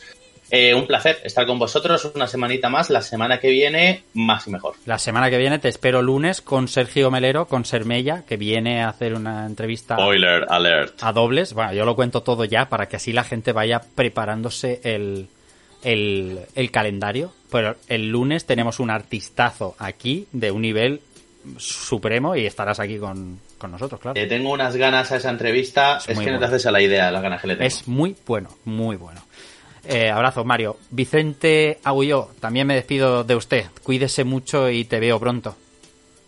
Nada, como siempre, el placer es mío y, y nada, ya a ver si la semana que viene seguimos con el tema del programa. Dar enhorabuena a los compañeros por las entrevistas, como ha dicho Dice, y, y nada, vamos a seguir contando todo lo que pase. El mérito, el mérito no es nuestro, el mérito es de los entrevistados que vienen, que se vienen y se prestan. Porque vino el lunes Laura Luna y hizo unas cosas interesantísimas y ayer vino Sara Borondo, de Vandal y demás, y nos hizo aquí, vamos, o sea, era, era como un... Era entre unas risas y un documental de la historia Solo- del periodismo. Solo si me permites eh, añadir una cosa. Eh, tío, lo de. Tienes que mirar lo del tema de Shenmue, tío. La gente tiene que jugar Shenmue para venir a las entrevistas, ¿o qué? Eh, no. ¿Has No, has visto que bueno. no? Has visto el momento en el que Sara Borondo ayer me rompió el corazón, ¿no? Como dijo Nosuke. Sí, lo- No, bueno, en realidad, en realidad, ¿sabes qué pasa? Que a mí también me lo rompe en ese momento. Eh, Claro, entonces, el clip, el clip es demencial, lo hizo Nosuke, pero es un clip demencial, porque para los que no viste la entrevista, lo contaría ahora, pero os voy a invitar a que veáis la entrevista. Madre mía, así que, que lo que me ha enseñado Jorge Javier. Alberto Andreu, Dante77, también un placer tenerte por aquí y te veo pronto. Nada, un placer a todos, muchas gracias a todos y, y nada, la semana que viene estaremos por aquí otra vez. Y el martes también, ¿no? Por, Exacto. por aparte de las entrevistas estas que tenemos, eh, exacto, supongo que me, me podría apuntar a ese debatillo de físico digital. Exacto. Y, y nada, la semana que viene más y mejor, como Eso habéis es. dicho. Yo, como siempre, queda un último lugar un servidor, acordándome de los compañeros que hoy no pueden estar y que se agradece igual el trabajo que hacen eh, para y por rejugando. Eh, contar un poquito el calendario. Vamos a descansar viernes, sábado. eh, espero que penséis que merecido. Vamos a volver el domingo. El domingo por la noche vamos a estar aquí. Nosotros y vosotros, todos los que queráis, con Discord abierto, siguiendo con el debate de la semana pasada de los recreativos que nos quedamos precisamente en el fin de los recreativos. Vamos a partir de ese fin de los recreativos y seguir, eh, de hecho se va a llamar de los recreativos al ciber, ¿no? Vamos a La transición. la transición, exactamente. En, esos, en esa serie de programas que estamos haciendo, repito, con todo el que esté escuchando el podcast o los que estéis en el chat, estáis invitados a comentar, o, o bien de viva voz, o bien en el chat, acompañarnos domingo 10 de la noche. Como he dicho con Mario, lunes 10 de la noche, Sergio Melero, Sermella, al que conocéis por Games Tribune y un montón de trabajos, un- uno de los mejores dibujantes que tenemos en el país en cuanto al sector del videojuego, va a estar aquí con nosotros respondiendo a todo lo que queráis y mostrando, por supuesto, su arte. Martes, con, como estaba diciendo Albert, vamos a ir a petición de, de, oyentes del programa, vamos a abrir otro melón que va a... La semana pasada hablamos el remake, remasters y reboots. Esta semana vamos a hablar físico y digital. Eh, pues ya sabéis las ventajas que tiene una cosa, las... eh, las inconvenientes, eh, la, preservación, todo lo que hemos hablado hoy en cuanto a las ventas que está teniendo en digital a través de la pandemia, eh, cómo ha cambiado un poco todo. Va a estar muy interesante. Miércoles viene Daniel García Raso, que acaba de publicar libro para Héroes de Papel, se llama Palabra de Triple un escritor, aparte de corrector y otras cosas más, eh, muy interesante, que ya estuvo con nosotros en uno de los directos que hicimos en la Madrid Games Week. Eh, eh, y de verdad, eh, si no conocéis a Dani, a Daniel García, os va a sorprender gratamente, porque además es un tío que tiene una cabeza espectacular. No solo es buen escritor, que lo es, que yo tengo algún libro de él como que ya publicó antes, por ejemplo, esto no aparecía en mi libro de videojuegos, que es una auténtica delicia. Y nada, y el jueves, si Squaresoft eh, quiere, contaremos un montón de cosas, y si no, todas las noticias que haya en cuanto a videojuegos se refiere, vendremos y la contaremos como suele ser habitual. ¿Has visto cómo he soltado? Y no lo tengo escrito, os lo prometo. Os lo prometo, os lo prometo. Podría seguir con la semana siguiente, Macomod y demás, pero es mejor que almacenéis estos datos, descanséis eh, y sabéis, amigos que nos escucháis en iVoox, con que os vengáis a Twitch y nos deis a seguir en twitch.tv barra rejugando, a nosotros ya nos sirve. Nos, nos estáis haciendo crecer un montón. Y además, si tenéis Twitch Prime y queréis suscribiros a nuestro canal, es gratis para vosotros y a nosotros pues nos ayudáis con ese empujoncito que sin duda nosotros vamos a agradecer muchísimo. Estamos preparando cosas para todos los suscriptores y a los que agradecemos mucho la, eh, la confianza en el programa. Nada más, ya estaba bien, ¿no? Recibid un saludo de Rafa Valencia y chao.